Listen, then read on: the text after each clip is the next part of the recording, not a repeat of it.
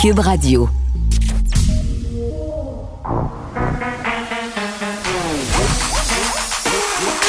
Elle a une opinion sur tous les sujets. Pour elle, toutes les questions peuvent être posées. Geneviève Peterson. Cube, Radio. Salut tout le monde, j'espère que vous allez bien. Bienvenue à l'émission. On va passer les deux prochaines heures et demie ensemble, tout plein de sujets. On va parler euh, de la crise autochtone euh, dans le coin du parc la Vérandrie, là, par rapport à ce reportage qui a été diffusé hier à JE. Euh, la tension est quand même assez vive, mais quand même, il y a deux côtés de médaille. Je pense que c'est important qu'on en parle aujourd'hui. Mais avant, si vous vous demandez, qu'est-ce que ça donne, toutes les mesures sanitaires qui ont été imposées aux Québécois depuis le 1er octobre, sachez que l'INSPQ sorti euh, différents scénarios et selon ceux-ci, euh, puis pas juste un scénario, il y en a plusieurs, on aurait évité le mur parce que c'est dans un mur qu'on s'en allait toujours selon l'INSPQ. Euh, si on n'avait rien fait, si on avait continué à vivre notre vie comme on le faisait cet été, le nombre de cas, le nombre d'hospitalisations et de décès aurait augmenté de façon exponentielle.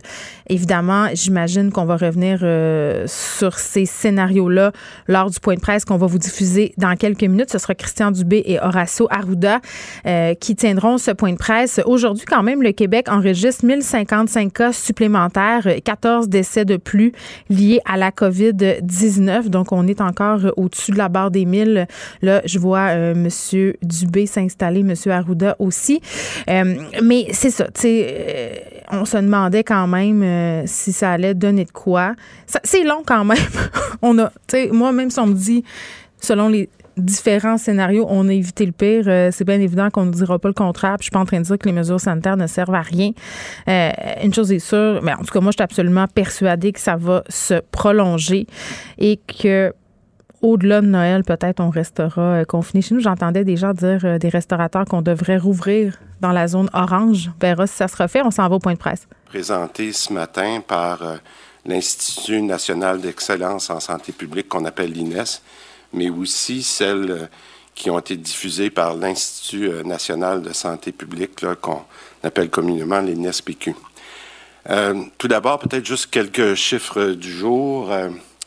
Aujourd'hui, en plein dans notre moyenne, là, 1055 cas, dont malheureusement 13 décès, un petit peu au-dessus de la moyenne dont on parlait hier. J'aimerais en, profiter en ce vendredi pour offrir mes sympathies aux, familles euh, des gens qui sont décédés, euh, particulièrement dans les derniers jours. Sur la question des hospitalisations, euh, rappelez-vous qu'on est en hausse de 14 hospitalisations, mais avec la précision qu'on a donnée cette semaine, quand je vous donne, c'est plus 14 hospitalisations, mais c'est quand même ce qu'on appelle au brut, là, 59 entrées et 45 sorties. Alors, il faut juste penser qu'une journée comme hier, il y a 59 nouvelles personnes qui sont rentrées à l'hôpital. Alors oui, on dit que c'est plus 14, mais j'ai beaucoup apprécié les commentaires que j'ai eus de, quelques médecins qui nous suivent sur les réseaux sociaux. je pense que ça a donné une précision encore plus importante comment notre système de santé est sollicité. j'apprécie notamment les, commentaires du docteur Lucier et de M. Vadeboncoeur. Et encore une fois, je vous offre à, tout le monde qui, euh, qui sont sur les réseaux sociaux quand il y a des suggestions constructives de cette nature-là, de ne pas hésiter à les faire parce qu'on les prend, on les prend en compte, puis ça nous aide à, mieux communiquer la, situation. Euh, une autre bonne nouvelle hier, c'est quand même 29 000 tests. Alors, euh, je dis pas que c'est ce qui explique qu'on a monté un peu dans les cas, mais quand on roulait des fois à 1000 puis qu'on avait 20 000 tests, mais là, on est à 1055, puis avec 29 000 tests, c'est quand même une très bonne nouvelle, ça aussi. Alors, donc, j'essaie de mettre ça en perspective pour euh, pour dire que ça montre, en fait, en fait, ce que ça montre, c'est que les, les, les, efforts donnent des résultats. Euh, mais encore une fois, je veux être prudent parce que si on veut maintenant que les cas diminuent, puis que le virus fasse le moins de, de victimes possible, ben, il faut, faut continuer dans, cette, dans ce sens-là. Puis, moi, je, je dirais, s'il y a un message avant de rentrer dans le détail des, des, des études, là, c'est qu'en fait, on suit notre plan de match, on est où on voulait être à ce moment-ci en milieu de mois, mais je vous dis, la partie n'est pas gagnée. Fait que c'est ça aujourd'hui le, grand message. Puis je vais prendre, pardon, je vais prendre les deux, euh, les deux études pour montrer un peu le point. Je n'irai pas dans le détail des études parce que je pense que les journalistes qui sont avec nous aujourd'hui euh, ont eu la chance d'avoir le briefing technique avant. Là, fait que je vais aller dans le résumé. Puis s'il y a des questions, ben je, répondrai avec le docteur Arruda aux, questions. Commençons par, euh, par l'étude de, de ce qu'on appelle euh, l'INES, l'Institut d'excellence. D'abord, premièrement, les projections de, de l'INES je vais vous dire que je pense que c'est la bonne nouvelle parce que l'INES maintenant publie cette, analyse-là à toutes les semaines. Hein. Et euh, je pense qu'il y a eu une amélioration des résultats ou de l'étude par rapport à la semaine dernière. Puis prenons, prenons l'exemple de, Montréal, juste spécifiquement de Montréal. Selon les, projections qu'on avait, euh, c'est moi je suis regardé mes notes, là, mais en fait c'est ça. Dans nos, dans les projections qu'on avait de la semaine dernière, on envisageait qu'on atteignait la, limite des hospitalisations pour la région de Montréal vers le 6 novembre. Mais je vous avais expliqué que les résultats de la semaine passée euh, étaient basés sur les, mesures au 3 octobre. On était juste au début des mesures. Mais euh, les Québécois ont fait quand même de, de grands efforts depuis le 1er octobre. Et euh, ces efforts-là, depuis quelques semaines, ben, en fait, ce que l'INES nous prouve dans l'étude qui a été publiée ce matin, c'est quand ils ont remis les études que vous voyez à l'écran, euh, c'est, on a réussi, les Québécois, ont réussi à changer la tendance qu'on voyait la semaine dernière. Fait que ça, pour moi, là, c'est un exemple concret de ce qui peut arriver quand on met nos efforts ensemble. Alors ça, je pense que les, les données qui sont présentées montre maintenant, puis je le dis encore avec beaucoup de prudence, que notre capacité hospitalière se serait stabilisée avec les efforts des dernières semaines. Mais je vous le dis, elle est encore fragile, mais au moins elle s'est stabilisée. Ça, je pense que c'est la, bonne nouvelle. Mais par contre, je suis toujours un peu tannant. Euh, il ne faut pas changer notre comportement parce que ça commence à bien aller on a dit qu'il fallait donner un coup jusqu'à la fin d'octobre. C'est pas parce qu'on pense que ça va mieux puis qu'on voit les résultats qu'on a réussi à stabiliser qu'il faut arrêter.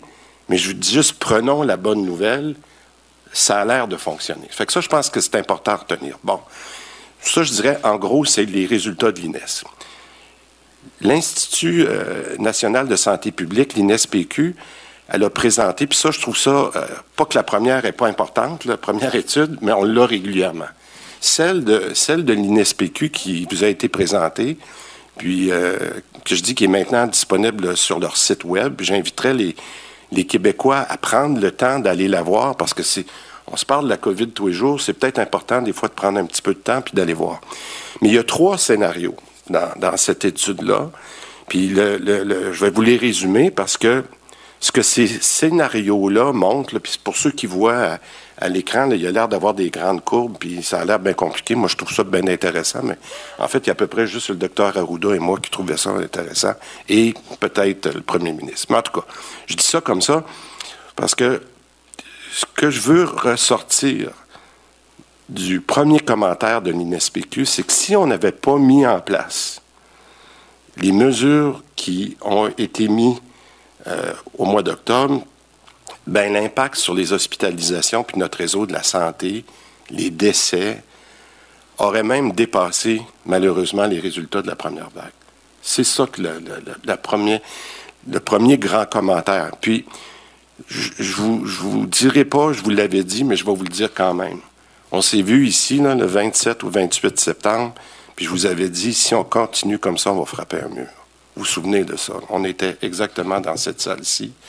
Et euh, je pense que non seulement la santé publique, puis je veux vous remercier, docteur Arruda, parce que c'est pas toujours facile votre travail, mais vous avez fait des recommandations assez difficiles à la fin septembre qui ont amené les mesures du, 1er octobre. Euh, la, gestion de crise, la cellule de crise euh, pilotée par le premier ministre a été a pris ces décisions-là, mais je suis vraiment content qu'on les ait prises, docteur Arruda. Ont été difficiles, les choix qui ont été faits, mais au moins, on a vu que si on ne les avait pas faits, et c'est confirmé par l'étude, vous le verrez quand vous aurez la chance d'aller voir les scénarios.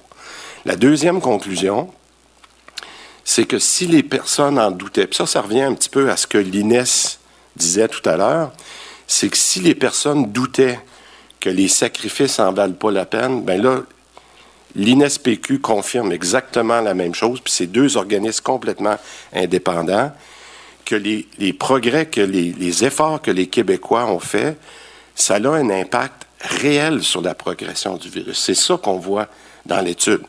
On le voit clairement, là, puis quand vous aurez la chance de regarder, là, puis là, je ne veux pas imiter le docteur Arruda, là, mais le, scénario 1 que j'expliquais tantôt, là, on est ici en ce moment à 1000 cas, puis dans le scénario 1, si on n'avait rien fait, là, ça montait comme ça. C'est ça que le scénario 1 S'il n'y avait pas eu les mesures du 1er octobre, on était comme ça. Le deuxième scénario qui ont dit, on a vu les mesures, rappelons-les, les mesures pour euh, toute la question de fermeture des bars, des restaurants. Vous les connaissez, là. Ce qu'on a fait avec des décisions déchirantes pour le sport. Tout ce qu'on a mis en place. Ça, là, ce que ça a fait, là, c'est que ça a fait passer la courbe à peu près comme ça. Puis à peu près comme ça, vous le verrez, là, vous aurez la chance, puis je pense que les journalistes qui ont vu le briefing technique, c'est pour moi, on n'est pas sorti du bois avec ça. Mais il y a quand même, on est dans une zone où les hospitalisations sont quand même gérables. Puis c'est à peu près ce que le, premier rapport tantôt de l'INES disait. Bon. Mais vous allez me dire, qu'est-ce qu'on fait? C'est pas encore parfait, puis on a encore un problème. Bien, c'est ça que l'INES PQ dit clairement, puis on pourra peut-être aller plus dans le détail avec vos questions.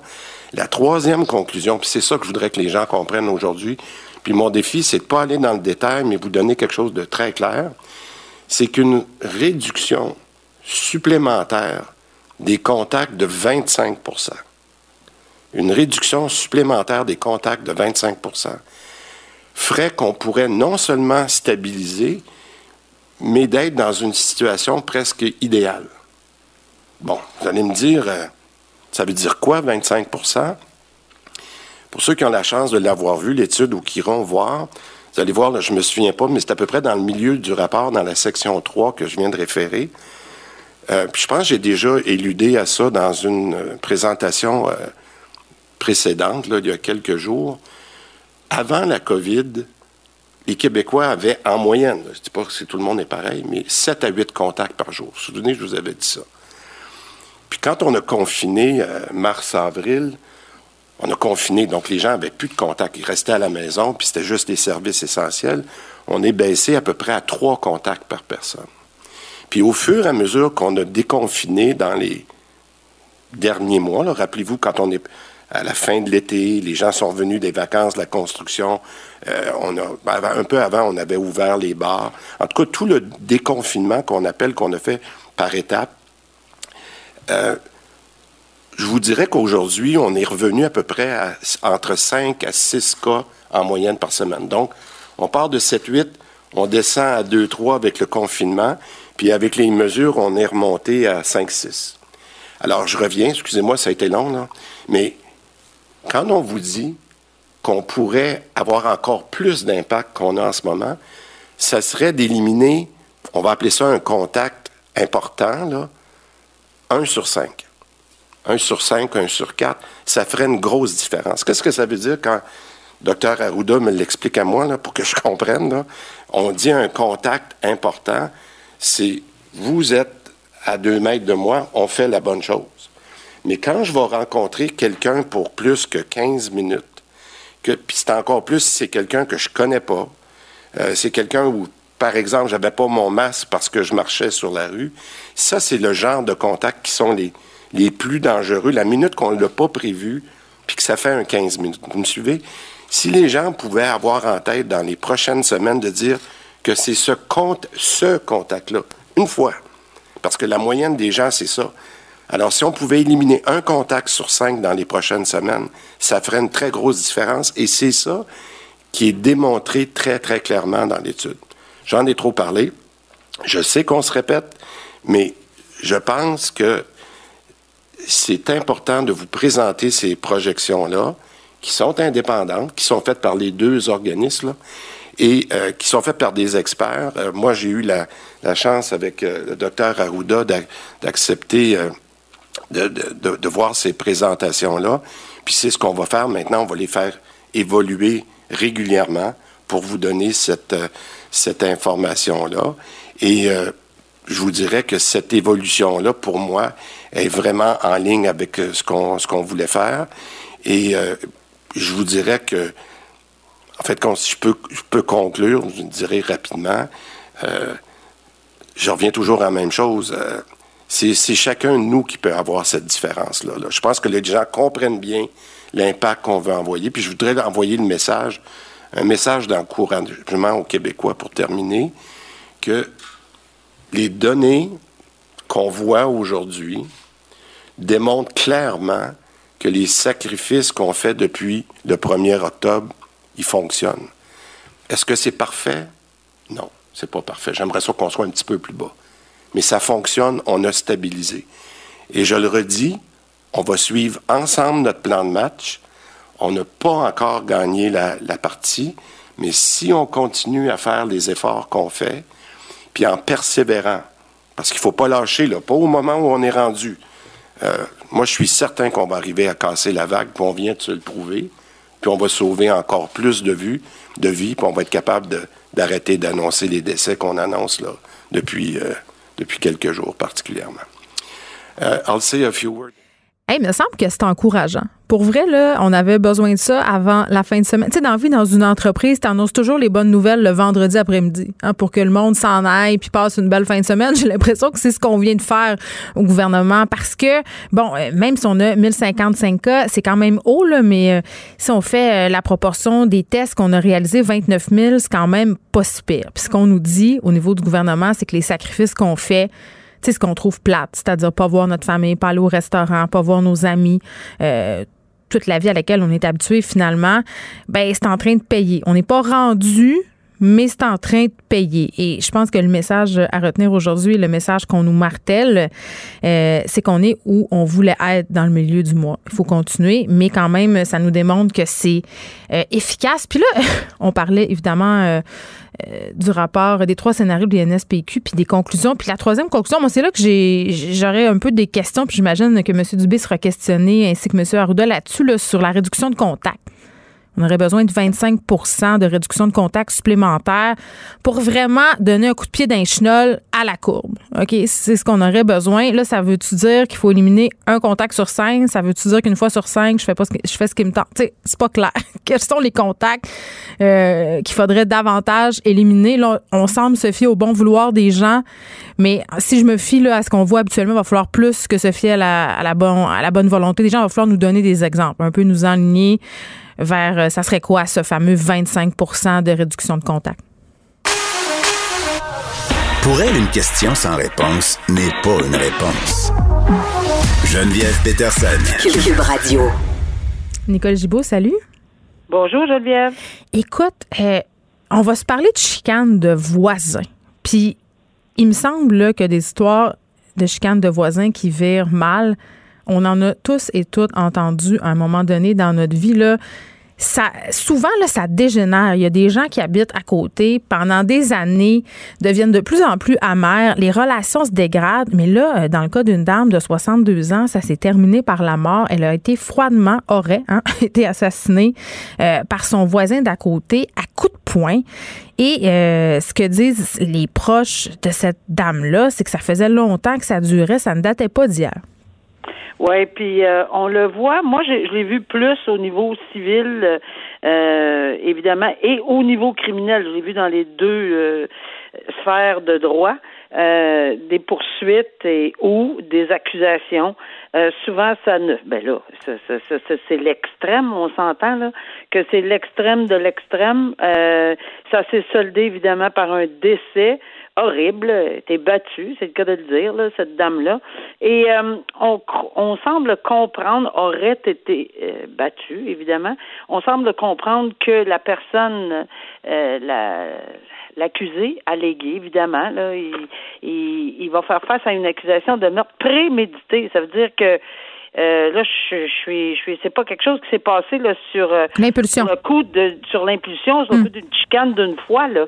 Euh, alors, est-ce qu'il aurait tenu ce genre? Parce que normalement, un meurtre prémédité, c'est vraiment orchestré, organisé et de et de propos délibérés. Alors, est-ce qu'il y aurait eu euh, des propos à cet effet-là Hmm. euh, qu'un jour, toi, tu vas écouter? Je sais pas comment ça a pu se, se- quelle est la preuve exacte là-dedans, mais Hmm. on voit ici que, puis c'est, c'est à rappeler que, bon, euh, évidemment, Là, ici, on parle d'un cas peut-être particulier. Je dis bien peut-être particulier, peut-être, parce que, comme tu l'as bien dit, euh, un proche de cette dame-là dit que, bon, il est nettement au courant que ça fait des années, une quinzaine d'années, qu'il y avait ce genre de chicane-là, mais qu'il semble que le, la personne en question semblait pour lui, c'est ses paroles à lui, Hmm. un, un individu, un aîné, là, étrange individu, un peu réclus de la société. Oui, il avait l'air space un peu, le bonhomme. Là. Il vivait tout seul, pas d'électricité, euh, C'est ça. justement reclus. Puis euh, la personne euh, qui a fait ces affirmations-là, c'est l'ex-conjoint de la victime. Oui, exact. Puis tu sais, à un moment donné, tu te dis,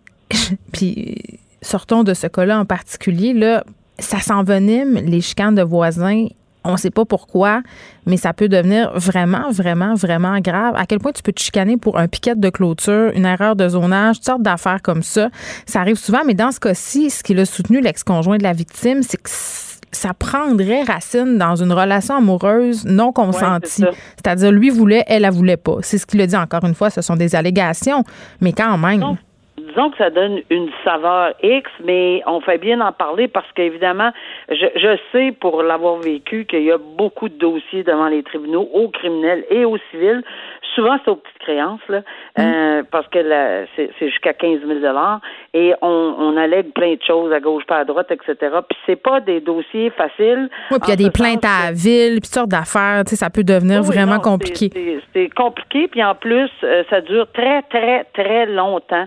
Alors, ça, ça exacer- exacerbe également les parties. Hmm. Alors, euh, regarde, c'est c'est ça, mais on ne forcera jamais euh, personne à s'aimer. Hein. Il faut s'endurer. Euh, il y a des mais à un moment donné, tu sais, accepter des de fois, ça, ça frôle la caricature. À un moment donné, j'étais allée au conseil de ville, il y avait une chicane de voisins. euh, ça semblait quasiment des plaideurs quérulents. là. C'était quasiment rendu leur profession. Ils se pointaient là avec leur doléance. À un moment donné, là, il faut vivre avec les autres aussi. Là. En tout cas. Il y, a, il y a autre chose. Bon, euh, histoire de fraude maintenant, un fraudeur qui euh, s'attaquait au fisc quand même et qui a pu récolter des sommes assez rondelettes au fil des années en utilisant des identités fictives, puis pas deux, trois, là, 82 identités euh, fictives. On parle d'une fraude quand même au-delà d'un million de dollars. Puis ça serait pas la première fois que cette personne-là maille à partir avec des dossiers de fraude, Nicole?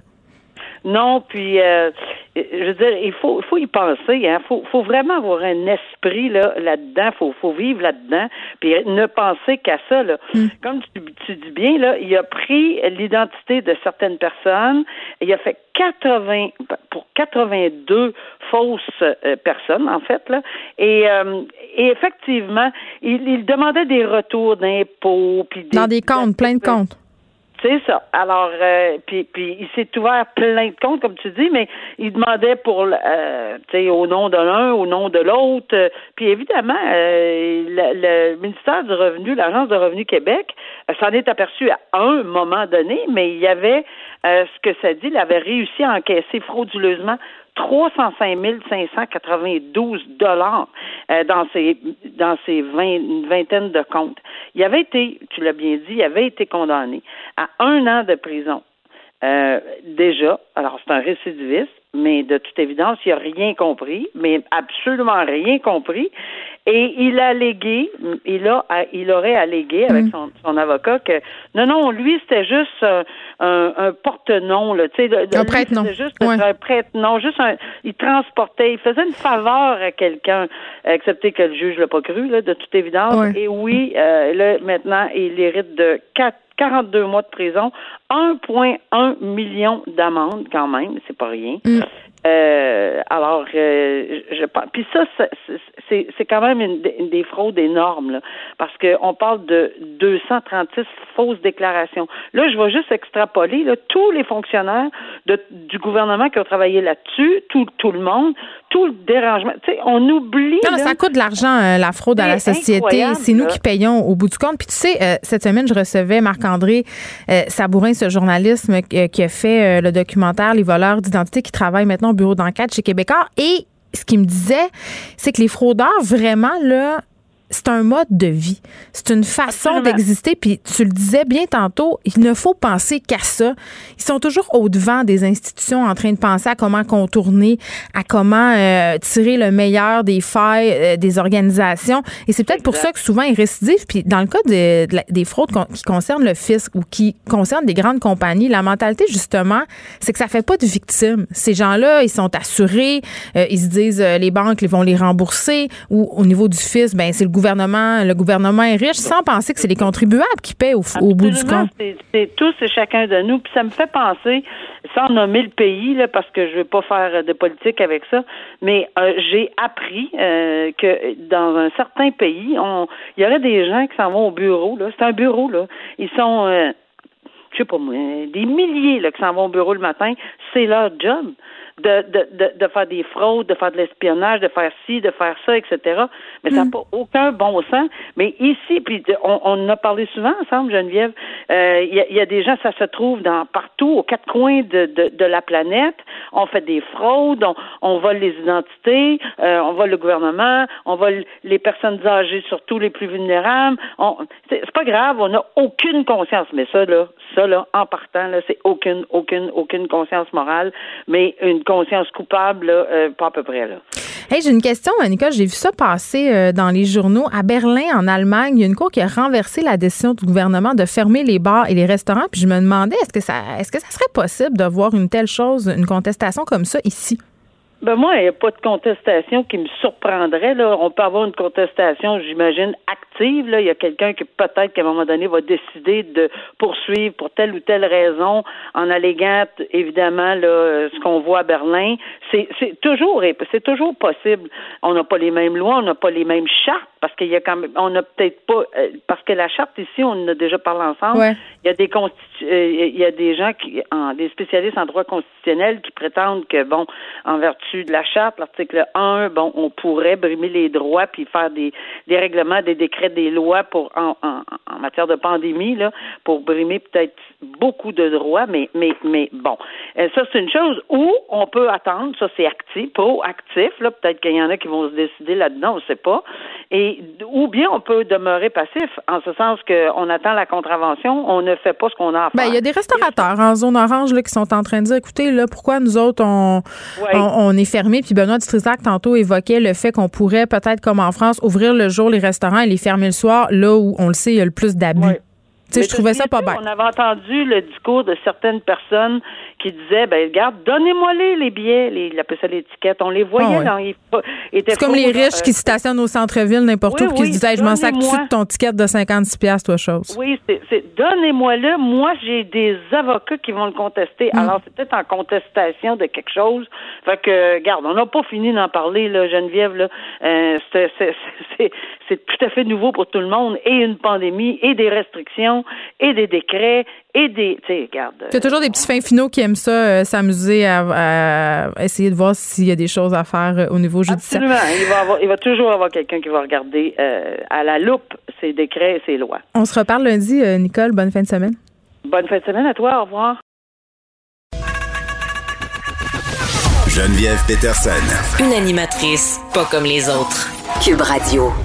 Bon, visiblement, je n'étais pas la seule à pas trouver ça très clair. Cette réduction des contacts de 25 euh, on, est, a questionné euh, M. Arruda et M. Dubé à cet effet. Et dans le fond, en français, ce que ça veut dire, c'est qu'il faudrait réduire de 5 euh, à 4 contacts par jour pour atteindre cet objectif-là. Bon, c'est dit, voilà, c'est beaucoup plus clair. Autre sujet qui fait beaucoup jaser aujourd'hui, c'est cette éventuelle suspension de Martin Prudhomme à la tête de la SQ. Je rappelle qu'il est suspendu de ses fonctions alors que des accusations criminelles pesaient contre lui. Il a été blanchi de depuis. Mais tout de même, la ministre de la Sécurité publique, Geneviève Guilbeault, a fait le point un peu plus tôt ce matin concernant euh, ce dossier-là. J'en parle avec Jean-Louis Fortin, qui est directeur du bureau d'enquête et qui connaît aussi fort bien le dossier parce que euh, l'affaire Prud'homme, ça dure depuis assez longtemps. Salut Jean-Louis. Salut Geneviève. Écoute, c'est compliqué. depuis. Oui, c'est ça. C'est compliqué. Écoute, moi, je, je ne peux même pas imaginer je suis ce dossier-là depuis le début, puis j'imagine pour les gens à la maison, ah, OK, ouais, le BEI, le directeur de la SQ, le directeur de l'IPAC, la sécurité publique, le DPCP, toutes sortes de revirements, c'est, ça n'en finit plus.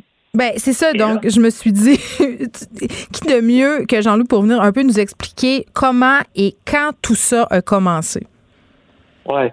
Euh, tout ça a commencé. Écoute-moi, il faut, vraiment que je prenne quelques secondes pour réfléchir. Quand ça, a commencé, donc, ça a commencé, ça, a commencé en fait euh, quand euh, les enquêtes à l'UPAC ont, ont, commencé à dérailler. Euh, la fameuse enquête Machurée, notamment, là, et puis on a tous on a tous entendu parler des, des déchirements internes à l'UPAC. Ça allait mal, les enquêteurs quittaient.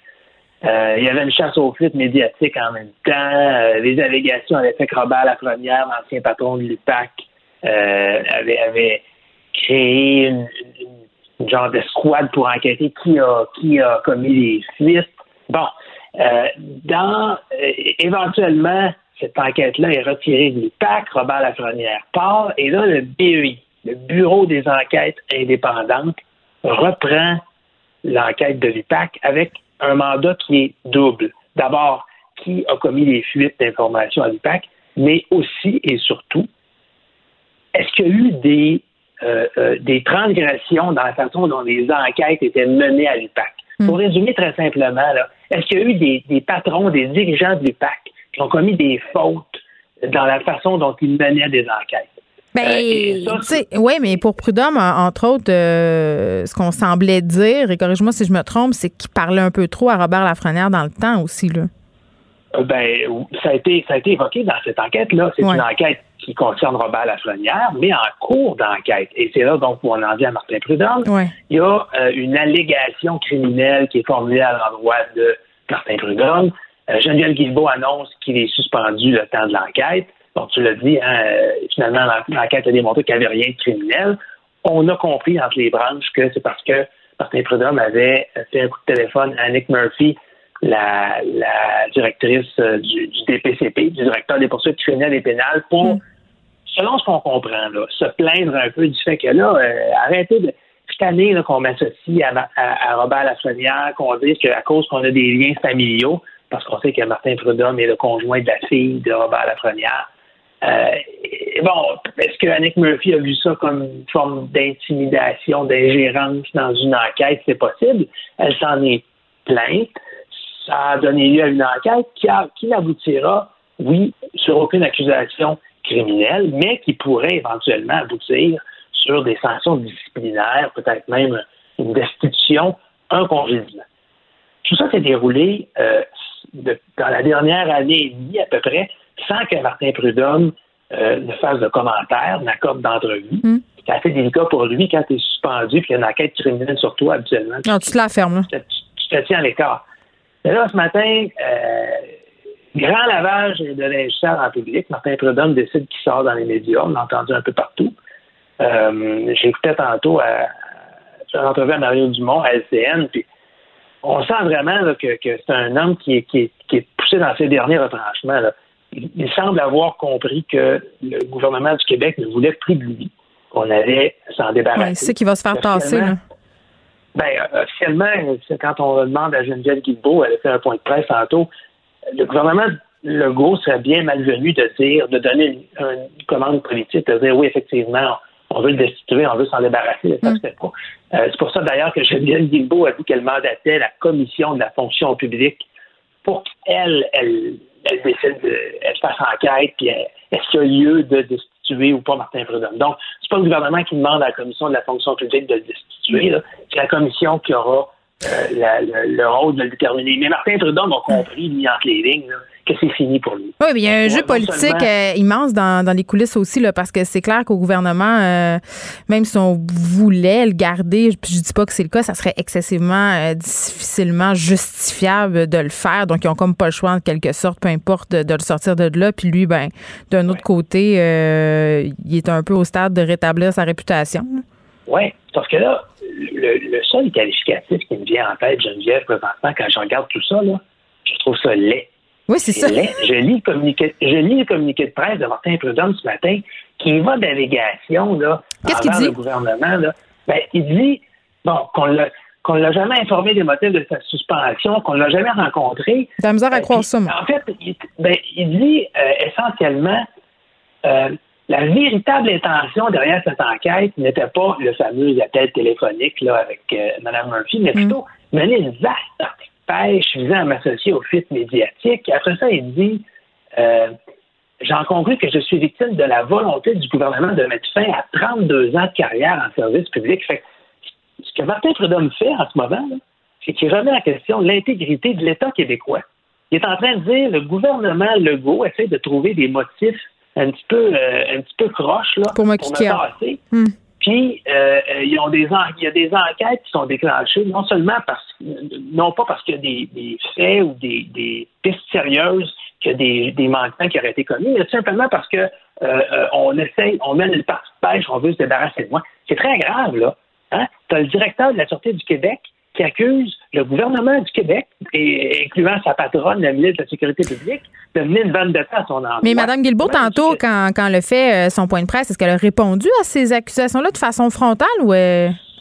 Non, elle a, de façon un peu détournée. Elle a dit qu'il euh, y avait le droit, Monsieur, euh, Monsieur Prudhomme, de, d'utiliser un peu les médias ou la tribune qu'il choisit d'avoir présentement pour les lancer. Elle n'a pas voulu les confronter de façon frontale. Elle a quand même invité Martin Prudhomme à consentir à ce que le rapport disciplinaire qui le vise, donc qui décrirait avec précision les allégations dont il fait l'objet, soit rendu public. Euh, Geneviève Guilbeault ne peut pas le rendre public parce que c'est un dossier personnel, mais si hmm. Martin Prudhomme voulait qu'il le soit rendu public, il le serait. Moi, Geneviève, je veux dire, je ne m'attends pas à ce que Martin Prudhomme consente à ce que le rapport qu'il concerne soit rendu hmm. public pour la simple raison qu'il va poursuivre le gouvernement du Québec. Bon, ben écoute, ça ne sera pas le premier. Là. Il y a Jean Charest ah, aussi ben qui s'essaye à ce jeu-là. Quand je te dis que c'est vrai, là, tu as l'ancien directeur, directeur, de la Sûreté qui poursuit le gouvernement, puis l'ancien premier ministre qui poursuit le gouvernement. Tout ça à ben, cause de la même patente à gosse qui est une enquête bâclée sur des méthodes policières douteuses. Oh, puis tu sais, moi, je regarde ça aller, Jean-Louis, puis tu sais, je me dis, quel effet ça a sur, sur la police? Parce que là, la SQ qui est sans directeur depuis deux ans, là, ils ont eu euh, un directeur, une directrice, je crois, par intérêt, mais sur le terrain, puis ça doit être épouvantable. Puis en même temps, tu as Prud'homme d'un bar qui, qui tu sais, quand même euh, fin, euh, fin manipulateur, entre guillemets, qui invite les policiers à continuer à croire à la justice, puis à dire, écoutez, c'est pas le fun ce qui se passe, mais continuez votre travail. C'est un vaudeville. Oui, mais en fait, c'est pas moi ce qui m'inquiète, c'est pas tant l'effet sur les policiers, parce que je pense qu'au Québec, des policiers intègres, professionnels qui travaillent bien, il y en a. Je pense que l'immense majorité d'entre eux euh, sont des policiers euh, euh, tout à fait honnêtes, respectables et tout ça. Mais, nous, les citoyens, quand on voit ça, exactement. Moi, je pense que l'impact le plus néfaste, c'est la confiance du public envers la police. Dans une société démocratique où tu remets un, un gun, sûrement un badge, tu remets aux policiers les pouvoirs de te priver de ta liberté, de t'arrêter pour que tu aies une confiance absolue envers le système policier, envers le système judiciaire. Et présentement, ce que je constate, c'est que ce lavage de linge en public, quand le directeur de la Sûreté du Québec accuse le gouvernement de se livrer à une vanne d'État contre lui, ça ne peut faire que miner la confiance du grand public envers tout l'appareil policier, judiciaire, gouvernemental. Alors oui, c'est un vaudeville. Oui, il y a des, écoute, euh, les, scénaristes présentement la télévision et le cinéma doivent On attend la suite, là. Je veux dire, on, se dit. On attend la suite, on attend la série télé, on attend le roman. Euh, ah, mais c'est pas drôle en même temps. Jean-Louis, on fait des jokes, là, mais qu'est-ce qui va se passer, tu sais? Ah, ben, c'est pas. Ben, qu'est-ce qui va se passer? Ça va continuer d'être étalé pendant de nombreux mois parce qu'il y a des poursuites judiciaires. Ça ne se règle pas en deux semaines, comme tu le sais. Ouais. Puis là, ben, Jean Charest euh, s'est lancé. Martin Prudhomme n'a pas déposé de poursuite encore. Ben, un peu, ça s'en vient. Qu'est-ce qu'il envisage de faire? Il y, a, ses avocats. Ça sera qui le prochain? Est-ce que Robert Lafrenière va dire que lui aussi, on l'a traîné dans la boue injustement? Lui dont l'intégrité moi, est tâche.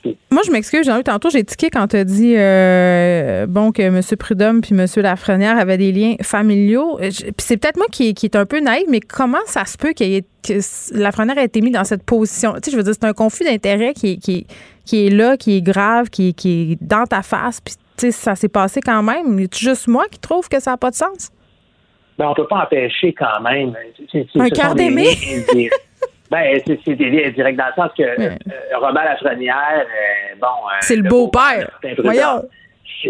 Oui, techniquement, Martin Prudhomme, bon, il a été, il été sous-ministre, il a été, bon, directeur de la SQ, donc, et beaucoup, beaucoup de policiers qui travaillaient pour Robert Lafrenière relevaient de Martin Prudhomme. Oui, oui, il y a des, tu peux, voir des conflits d'intérêts, mais tu fais quoi? Tu peux pas, tu peux pas demander à un couple de se séparer parce que bon, il y, a des gens qui ont des, qui travaillent dans la haute fonction publique. Ce qu'il faut faire, c'est divulguer l'intérêt, le reconnaître, puis après mettre en place des paravents ou des, des, hmm. systèmes. Des paravents, c'est ça. La, chose qu'on peut, euh, qui sert à cacher les choses. En tout cas. Ah oui, Excuse-moi, là. On est vendredi. Je suis une mauvaise foi. Mais ça m'a fait un peu euh, sursauter euh, quand je t'ai entendu dire ça. Écoute, je suivais pas euh, cette saga-là dans, les moindres détails conjugaux. Jean-Louis Fortin, merci. Jean-Louis, qui est le directeur de notre bureau d'enquête. Vous allez continuer, évidemment, à fouiller et à suivre l'affaire Prudhomme, qui devrait continuer à s'étaler encore quelques mois si la tendance se maintient. Merci, Jean-Louis. On vient d'apprendre quand même, euh, bon, une nouvelle assez, euh, assez effroyable. Il y a un homme qui a été décapité à l'arme blanche au nord de Paris, euh, en France. L'agresseur est mort sous les balles qui ont été tirées par les policiers. Et là, il faut toujours être excessivement prudent quand on fait ce genre d'affirmation, mais je vais la faire euh, quand même puisque c'est Ruther qui rapporte la nouvelle. Euh, des témoins auraient entendu euh, l'agresseur en question crier Allah Akbar. Et ça, on sait que c'est parfois le cri employé par certains terroristes qui commettent des crimes au nom d'Allah. mais la victime, c'est un professeur d'histoire il aurait montré des caricatures de Mahomet en classe. bon, là, on fait des rapprochements ici. J'ai hâte de voir comment cette histoire euh, va évoluer, mais décidément, en France, les tensions euh, se poursuivent et ça donne lieu à des incidents comme ça qui sont fort malheureux. Vous écoutez Geneviève Peterson. Cube Radio. Il y a l'auteur Kevin Lambert que j'aime beaucoup qui parle de son parcours du milieu littéraire et de l'écriture queer dans la plus récente édition du magazine Lettres québécoises. Et là, si vous êtes en train de vous demander eh, c'est quoi cette lettre québécoise? Ben, c'est un magazine qui parle de littérature québécoise, ça dit, et ça fait du bien de lire ça euh, parfois en deux pages de sept jours. Voici, c'était mon commentaire éditorial. Kevin Lambert est avec nous. Salut Kevin. Allô, Geneviève. Hey, merci d'être là, premièrement. Euh, super plaisir. Non, mais je trouve ça le fun, la nouvelle mouture de l'aide québécoise qui essaie un peu de ratisser plus large, d'aller chercher un autre public avec euh, cette nouvelle facture graphique et toi en couverture. Et bon, là, le thème de ce numéro-là, euh, c'est écrire queer. Mais moi, quand j'ai lu ça, je me suis vraiment demandé c'était quoi écrire queer. Fait que je te pose la question. Oui, ben c'est le, paradoxe de ça, c'est que c'est super ouvert. Tu sais, dans le fond, le queer, dans la dans, dans les, le champ intellectuel, on pourrait dire, on le définit comme euh, une remise en question des catégories. En gros, là, pour le dire vraiment vite, là, c'est, les catégories de genre, mais c'est aussi toute forme de catégories qui qui qui qui euh, euh, nous asservissent, qui nous donc donc le queer, c'est ça. Moi, je pense que c'est une, notion qui résiste à la définition elle-même puis aux, aux catégories elles-mêmes. Puis c'est, ça qui la rend aussi intéressante pour la littérature, tu sais, parce que la littérature, en un sens, c'est aussi une forme d'art qui, qui, qui, qui critique les, les, lieux communs, qui va jouer dans les zones euh, troubles, euh, dans les zones fluides. Mm. Puis donc, nous, nous, pour nous, écriture queer, on l'a vraiment pris dans un sens très large où on a demandé à des auteurs, en gros, qui sont pas hétérosexuels ou qui sont pas cisgenres, mm. de s'exprimer sur leur rapport à cette question-là, en fait, de manière très libre. Je trouve ça intéressant, euh, ce que tu dis, Kevin, par rapport aux catégories. C'est comme s'il y avait un certain désir de ta part euh, quand on lit euh, cet auto-portrait que tu as réalisé de toi-même, de troller les catégories. Tu parles notamment de ton amour à l'adolescence pour la littérature de masse, hein, ce qu'on appelle communément les best-sellers. Qu'est-ce que tu aimais? Ben, je pense que j'aimais qu'on me, me promette ou qu'on me permette d'entrevoir un monde qui n'était pas le mien. C'était comme une sorte de, mm. de, de, sortie imaginaire que m'offrait aussi, je pense, le cinéma et tout, mais comme la littérature, euh, c'est nous qui nous faisons nos images et tout, euh, ça me permettait, je pense, encore plus de liberté que, que les autres formes d'art ou que les jeux vidéo, par exemple, et tout.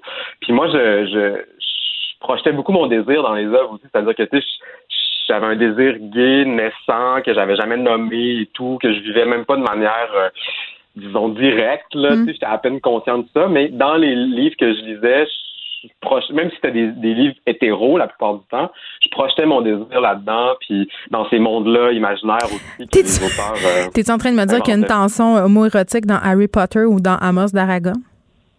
Mais je pense qu'il y a une tension homo-érotique partout, on a envie de la voir. C'est ça la beauté de la chose, c'est que les, comme lectrice comme lecteur, on est libre de, de, de, de, de projeter nos désirs puis nos nos envies, nos fantasmes dans les dans les livres.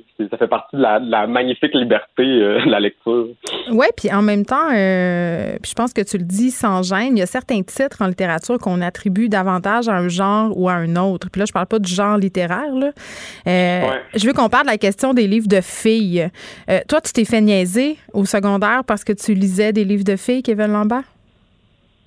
Ouais, ouais, je me faisais, euh, ben, tu sais, c'est parce que, tu sais, les, les gens les avaient pas lus de toute manière, c'était juste la, la couverture, tu sais, quand, quand tu lisais un, livre avec une fille dessus, tu sais, je disais Ewilan ou je disais Sally Lockhart, par exemple, ouais. ceux que je me souviens le mieux, c'est ceux-là, mais c'est comme si automatiquement, tu sais, dans l'espèce d'univers dans lequel j'étais, euh, un jeune garçon ou un jeune enfant qui était considéré comme un garçon pouvait pas être identifié, pouvait pas s'identifier à un, personnage, à un protagoniste féminin dans un livre. Tu sais, c'était comme le préjugé qui était. Ben, on est encore là-dedans, je pense. Ben oui, puis je pense que le, tu sais, je veux dire, il y a toute une partie aussi de la littérature qui, qui, qui table là-dessus, là. Tu sais, je veux dire, quand tu vas chez Renaud Bré, euh, il y a encore beaucoup de livres euh, qui sont euh, roses et bleus, puis les roses c'est pour les filles. Mais le dictionnaire des filles, là, ça c'est épouvantable. Moi, une fois, ma mère a acheté ça à mon enfant, puis j'étais là, non, ça se pourra pas. C'est l'exemple le plus, le plus caricatural peut-être de ça. Là, ouais. une chose que tu dis dans ton autoportrait euh, qui m'a beaucoup plu, puis j'aimerais qu'on élabore un peu là-dessus. Tu dis La littérature est une marchandise comme les autres et c'est merveilleux. Puis ça m'a rendu. non, mais ça m'a rendu contente de lire ça. non, mais parce qu'il y a quand même un, certain snobisme autour des livres. On dirait qu'il y a les vrais livres puis, puis les autres. Ouais. Ben oui, mais tu sais, je voulais. En fait, cette phrase-là, c'est surtout pour restituer la manière dont je percevais les choses quand j'étais enfant. Oui. Aujourd'hui, je sais pas si j'aurais envie de dire que la littérature est une marchandise comme les autres, parce que pour moi, elle a plus de valeur que les autres et tout. Mais cela dit, ça, reste une marchandise pour moi. On peut pas nier, à mon avis, que le livre est une marchandise. Ben, c'est une industrie. Dans un... On peut dire, c'est ça, c'est ça. On peut dire dans l'idéal, il faudrait que euh, il puisse euh, y échapper ou il puisse y avoir des, des, des formes qui permettent de lutter contre sa marchandisation trop mmh. extrême ou, ou euh, contre la compétition, par exemple, tu sais, comme contre les notions euh, du commerce, là. Ouais. Mais, euh, mais ça reste quand même une marchandise aujourd'hui. Mais quand j'étais petit, moi, pour moi, c'était vraiment un objet de consommation. Le livre, notamment parce que je les achetais au Costco, mes livres, je les achetais au Walmart. Euh, tu sais, c'était pas, ben, aussi à la, dans les librairies, là. Ouais, Archambault. Ouais, arrête, là, tu vas te mettre les librairies indépendantes à dos. On, on t'allait au bouquiniste à Chicoutimi. Ben non, mais je vais juste, je vais juste, aujourd'hui, tu sais, je suis conscientisé puis je vais juste dans les librairies indépendantes, tu sais. Mais quand j'étais enfant, je l'étais pas, mais, mais pour moi, il est quand même pas question de dire de nier cette partie-là, tu sais, de nier que ça fait partie de mon parcours, puis que mm. j'ai aussi découvert la littérature par le Costco, tu sais, puis pour moi, ça sera un problème aussi de faire semblant que c'est pas vrai, puis de réécrire l'histoire, puis de dire euh, non, non, j'ai découvert euh, Balzac dans une librairie indépendante. Puis en même temps, pourquoi, pourquoi on est toujours en train de juger les auteurs ou les autrices qui sont vendus au Costco ou au Walmart? Moi, j'ai l'impression qu'il y a un certain snobisme aussi la, de la part du milieu littéraire, euh, notamment sur les auteurs qui vendent beaucoup, qui réussissent. Toi, tu connais un certain succès en France avec Querelle de Robert Val. Ton premier livre, Tu aimeras ce que tu as tué, a connu aussi beaucoup de succès critiques. Tu as gagné des prix. Est-ce que le succès, tu penses, ça change la vision euh, du milieu littéraire par rapport aux auteurs? Euh, sûrement un peu, mais je pense que la, c'est comme la distinction entre littérature, euh, littérature entre guillemets, puis hmm. littérature pop est encore très forte dans le milieu littéraire. On en a-tu besoin d'une? Moi, je pense qu'on n'en a pas besoin, mais ça le dit, j'ai pas envie d'excuser complètement les, les auteurs et les autrices de littérature pop parce que je pense qu'ils l'entretiennent quand même, cette distinction-là, puis qu'il y a une espèce de, de snobisme dans l'autre sens aussi, une sorte de complaisance. Puis, mais tu sais, mais quand tu sais, moi, j'en lis de la littérature pop, puis j'en ai lu beaucoup aussi, mais mm-hmm. tu sais, on, va se le dire, là, c'est pas tout le temps bon. souvent, il y a, y, a, y, y a vraiment des gros stéréotypes qui sont qui sont là, puis mm. tu sais, euh, c'est vraiment des fois fait de manière paresseuse, puis des fois, c'est très bon, ça l'a dit, tu sais. Mm. Mais je pense que il faut, je pense que là aussi, la, la littérature pop, si elle veut un jour qu'on défasse cette opposition-là qui sert à rien, puis contre laquelle euh, euh je, je, me, je, je, me, je me, je m'élève, je pense que la littérature pop a un, examen de conscience à faire, comme le milieu littéraire, disons plus snob, a un examen aussi à faire. Il y a quelque chose qui me qui m'a vraiment frappé quand j'ai ouvert euh, l'aide québécoise. Euh, premièrement, bon, il y a la couverture, il y a cette photo de toi, euh, ces portraits à l'intérieur. Et je me suis dit enfin, enfin, parce que on photographie souvent les autrices femmes d'une certaine façon. on fait des shootings qui mm. euh, sont, à mon sens, plus éditoriaux. on nous demande vraiment de poser. Et toi, dans ce shooting-là, tu poses. Euh, c'est rare qu'on voit ça, euh, des photos d'un auteur masculin comme ça, des photos glamour, où en quelque sorte, tu es un peu objectifié. Je le dis pas dans le mauvais sens. Tu comprends ce que je veux dire? Mais est-ce que c'est voulu? Ben écoute, c'était on, on l'avait pas pensé comme ça, mais je trouve ça super intéressant que tu le dises. Puis euh, je suis assez d'accord avec euh, avec ta lecture en fait. Puis euh, mais nous en fait on a fait affaire avec une une photographe. Fait que c'est c'est un peu une démarche artistique. ben en fait c'est pas un peu, c'est une démarche artistique là les photos. Puis une démarche artistique qui était pas la mienne, dans laquelle j'étais un objet. T'as raison. Puis mais il y a un certain plaisir moi que j'ai pris à, à être à être juste à me prêter au jeu, tu sais, mm. puis à puis au jeu de rôle. Puis c'était une, une, sorte de travail collectif au fond où Annabelle avait des idées, il y avait une styliste qui avait des idées, puis la photographe. Elle, Annabelle Moreau, la rédactrice euh, en chef du magazine. Oui, Annabelle, c'est ça, excusez, je l'ai pas présenté, mais euh, je prenais pour acquis que tout le Québec la connaît. On la connaît. mais donc, la, la photographe euh, Oumaima Bétanchout, c'est ça, c'est un, c'est, c'est, elle, c'est son travail de création aussi, de, de, mm. de créer une sorte d'univers, puis puis, euh, fait qu'aussi, c'est, c'est, un truc, je trouve, souvent qu'on, qu'on qui, qui, est récurrent, c'est que on dirait que dans les photos, on voit juste le portrait comme quelque chose de transparent, tu sais. Mais comme tu dis, c'est mise en scène, des photos toujours. Même quand les gens ont l'air sérieux, il y a une mise ben, en scène. Je trouvais que c'était intéressant dans l'optique où tu parles du masque aussi dans ton autoportrait, de la façon dont on se met en scène sans arrêt. Exact. Puis, puis il y a même un travail de, de création, tu sais, qui, qui, est chez les photographes. Les photographes, ils ont pas souvent pas beaucoup de, de reconnaissance pour les portraits qu'ils font, tu sais. Donc euh, non, ouais, je, trouvais ça intéressant aussi. Puis euh, c'est ça, c'est à la fois bizarre parce que tu le vois sous un angle que tu le vois jamais, tu sais, mais mais en même temps, ça me fait plaisir. Je me vois un peu comme un étranger ou comme un personnage dans ces photos-là. Hmm. Euh, mais tu dis aussi euh, que dans une certaine mesure, la révolte fait naître le langage. Est-ce qu'il faut être euh, en crise de quelque chose pour pouvoir écrire, tu penses?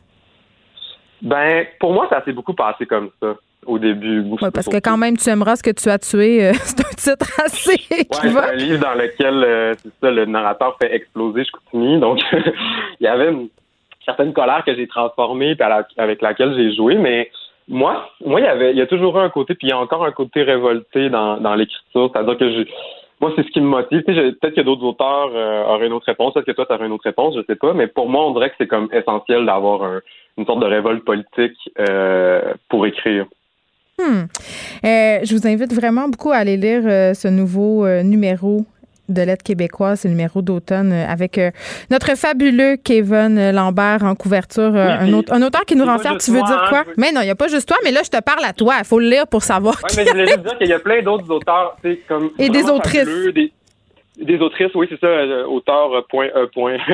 mais puis des, des, auteurs, des auteurs, des autrices vraiment fabuleux, fabuleuses, puis euh, des gens connus, des gens moins connus, euh, des gens qui ont une œuvre établie, des gens qui commencent à écrire. Donc, euh, je suis vraiment content de la diversité des, des, des, voix qu'il y a dans ce dossier-là. C'est vraiment fantastique, je trouve. Très bien. Je rappelle le titre de tes livres, Tu aimeras ce que tu as tué et Querelle de Robert Val qui est publié en France. Merci, Kevin. C'est un plaisir. Ben, merci, Geneviève. À la prochaine. Bye. Geneviève Peterson. Elle réécrit le scénario de l'actualité tous les jours. Vous écoutez Geneviève Peterson. Cube Radio. Le, commentaire de Danny Saint-Pierre, un chef pas comme les autres. Hey Danny. Hello. Hey, tu sais, euh, tu connais mon amour de la, de la, hein, de la polémie, de la polémique. c'est notre infection préférée. Non, mais c'est parce qu'on dirait, eh, on dirait que je trouve qu'il n'y a rien, qu'il a rien euh, de mieux qu'une bonne euh, polémique alimentaire. Je, ne sais pas pourquoi, mais à chaque fois que je fais des statuts Facebook sur trouvez-vous que si ou ça rapport à bouffe, il y a comme 304 commentaires. Donc je me suis dit on va le faire cet après-midi avec Dani, ça va être amusant. On est vendredi. Fait qu'on on va on va discuter sur pour ou contre certaines affaires liées à la bouffe et on commence en force Dani parce que là on est le 16 octobre, c'est officiel. Euh, les lattés à la citrouille, communément appelés pumpkin latte, sont un peu partout dans les grandes chaînes qui nous vendent du café beaucoup trop cher.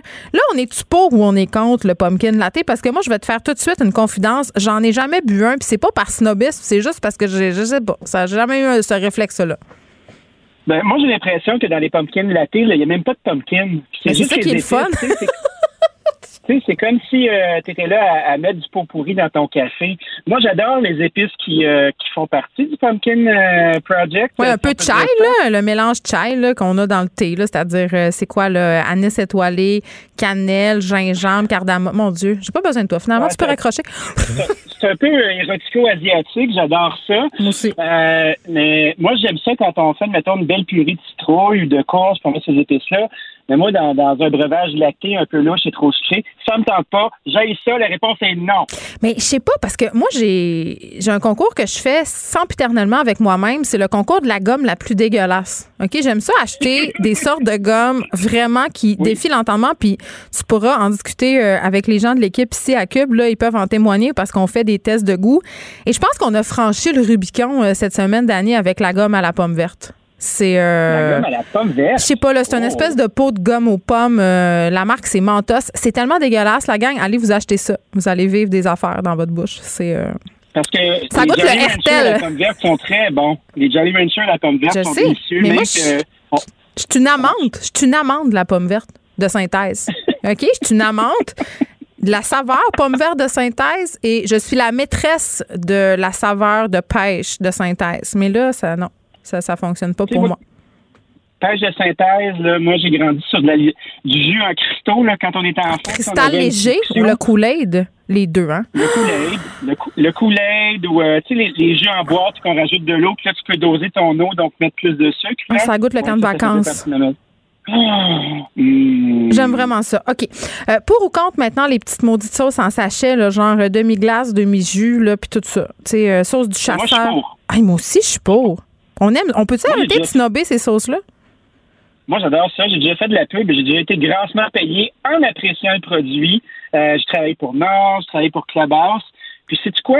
Comme grand chef, en parenthèse, là, on a souvent la tendance de lever là-dessus. Mais dès que j'ai commencé à avoir une progéniture, euh, plus rien que cuisiner pour le fun, puis être le lendemain de brosse, puis tu sais, juste euh, faire à souper, là, euh, j'ai intégré les petits sachets dans ma vie, puis c'est d'une efficacité sans nom. Puis les gens goûtent à mes affaires, puis sont en comment ça que c'est bon de même? Parce qu'il y a du sel. Je mets du sel. puis il y a du gras.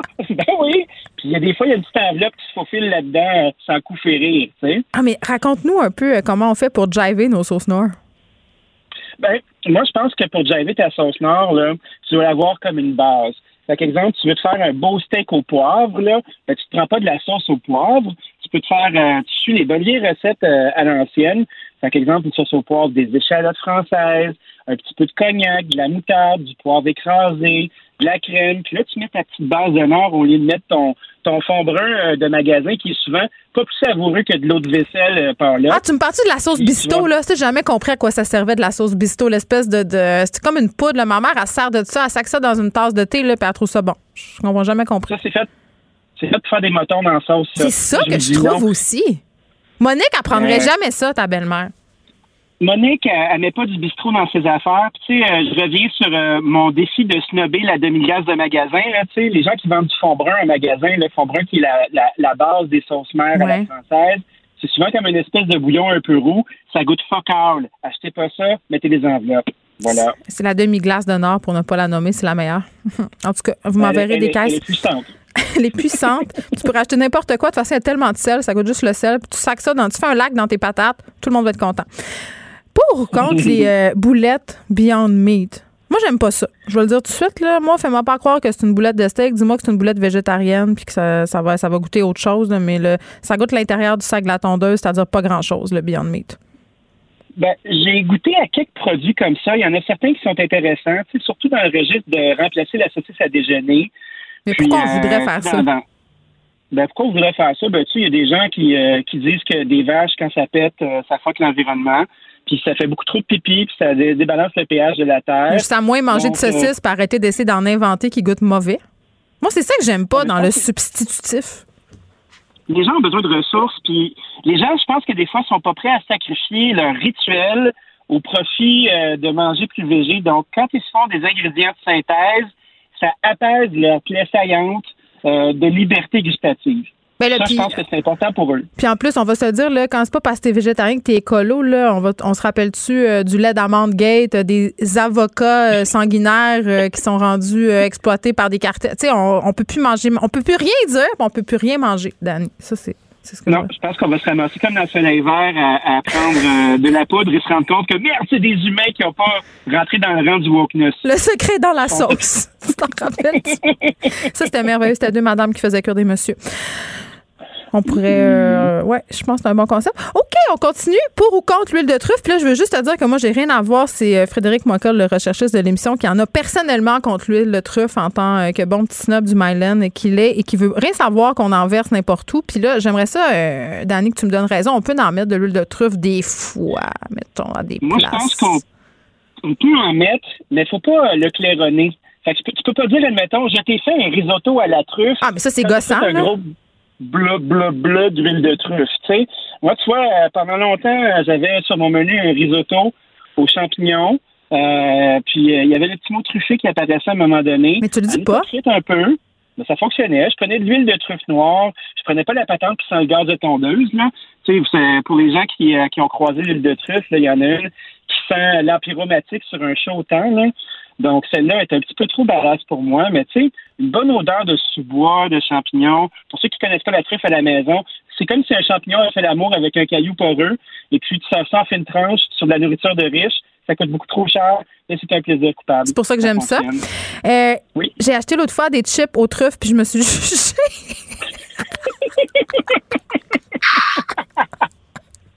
C'était 8 piastres. C'était 8 piastres pour un sac de chips, puis je te le payais, puis je me disais, Voyons, Geneviève, qu'est-ce que tu fais là? c'est ridicule. Ah Il y a des gens qui mourent. Ils mourent de faim. Puis toi, tu es en train d'acheter des chips à l'huile de truffe euh, à 8 Qu'est-ce que tu veux? En plus, c'était même pas bon. Ma fille, elle a dit que ça goûtait dégueulasse. Je la cite. Elle a dit que c'était pas bon. Je voulais pas y en donner en plus parce que c'était trop cher.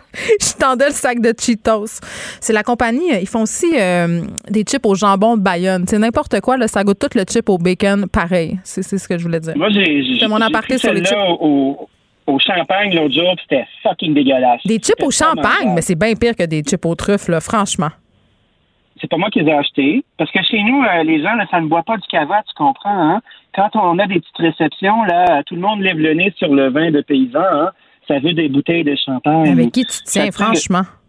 Ben, tu sais très bien avec qui je me tiens. Puis moi, je bois plus, fait que je suis pas dans ce cartel-là. C'est vrai. Donc, euh, ça fait ça. Ça fait ça. Ils boivent moins, mais ils boivent mieux. Puis là, ben, il y a quelqu'un qui a eu la brillante idée d'acheter des chips au champagne. C'est comme si tu avais trempé tes chips euh, dans du cahier. C'était pas mangeable. Puis là, j'ai pété une belle coche. Puis j'ai dit non, ça suffit, c'était assez. Je suis contre.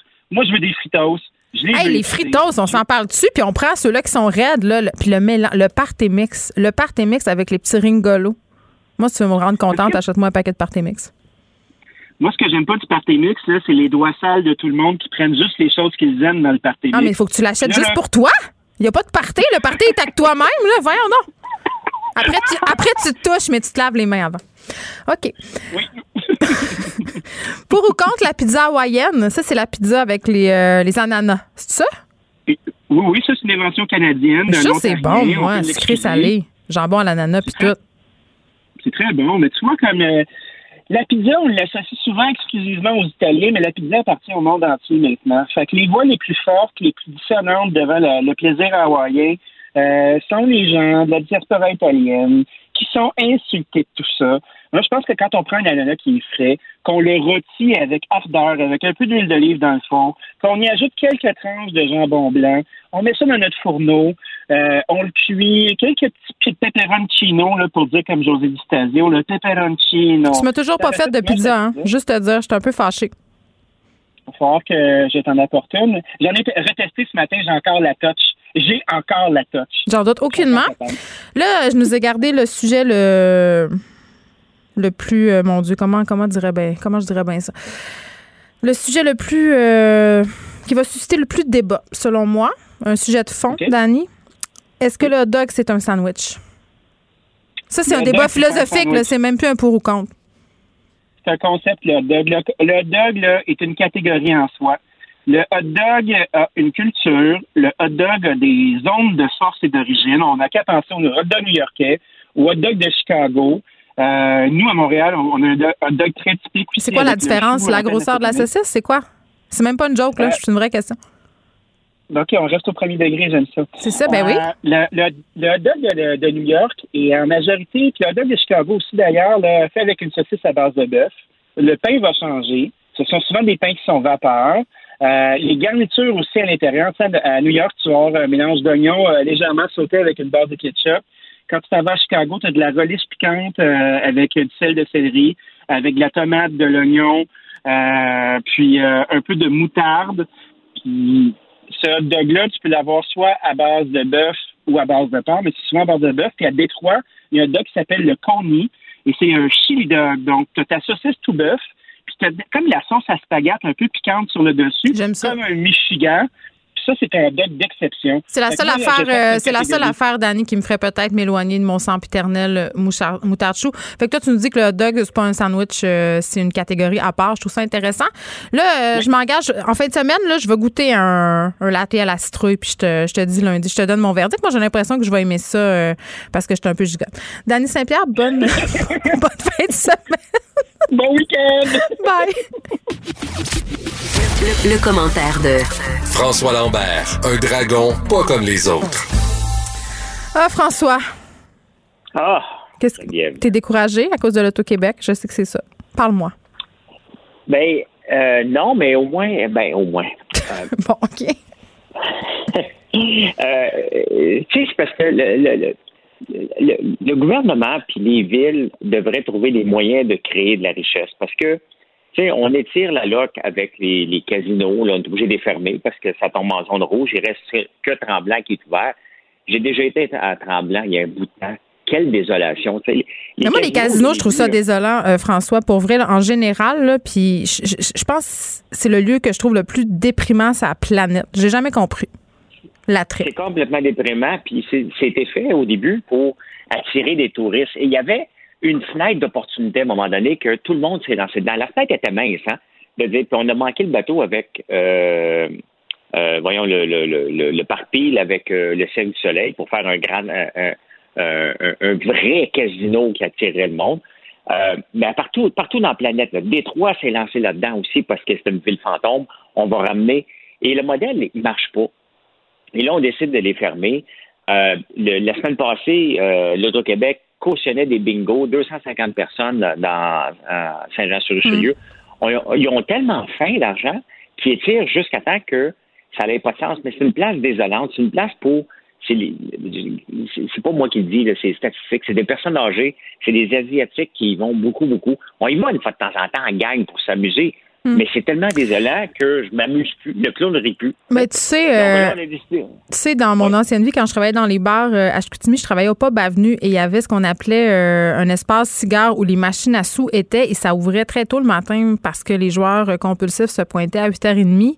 Et le père de ma fille, à un moment donné, travaillait dans un salon de quai où il y avait des machines à sous. C'est un espèce de petit mini casino. C'est pas un gros, gros casino, mais nonobstant ça, il y avait beaucoup de machines. Et il y a des, il y a des gens, là, il y avait un monsieur, il venait chaque jour avec son cahier Canada colligeait euh, tous les résultats des machines, avait élaboré une espèce de système mathématique, était persuadé qu'à un moment donné, il viendrait à bout de comprendre comment ça fonctionnait. Moi, j'ai vu des gens, là, euh, des propriétaires de bars là, où je travaillais, ouvrir les machines pour rejouer l'argent qu'ils avaient mis tellement il y avait des problèmes de jeu.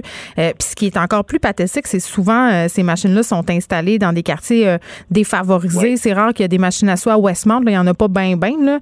Mais tu sais, les casinos, c'est pas vrai que ça attire les touristes touristes, raison. Souvent, euh, ça attire des gens qui ont des problèmes de jeu. C'est bien rare que tu vas au casino pour avoir du fun. Puis si c'est le cas, tu y vas peut-être quoi, une ou deux fois par année?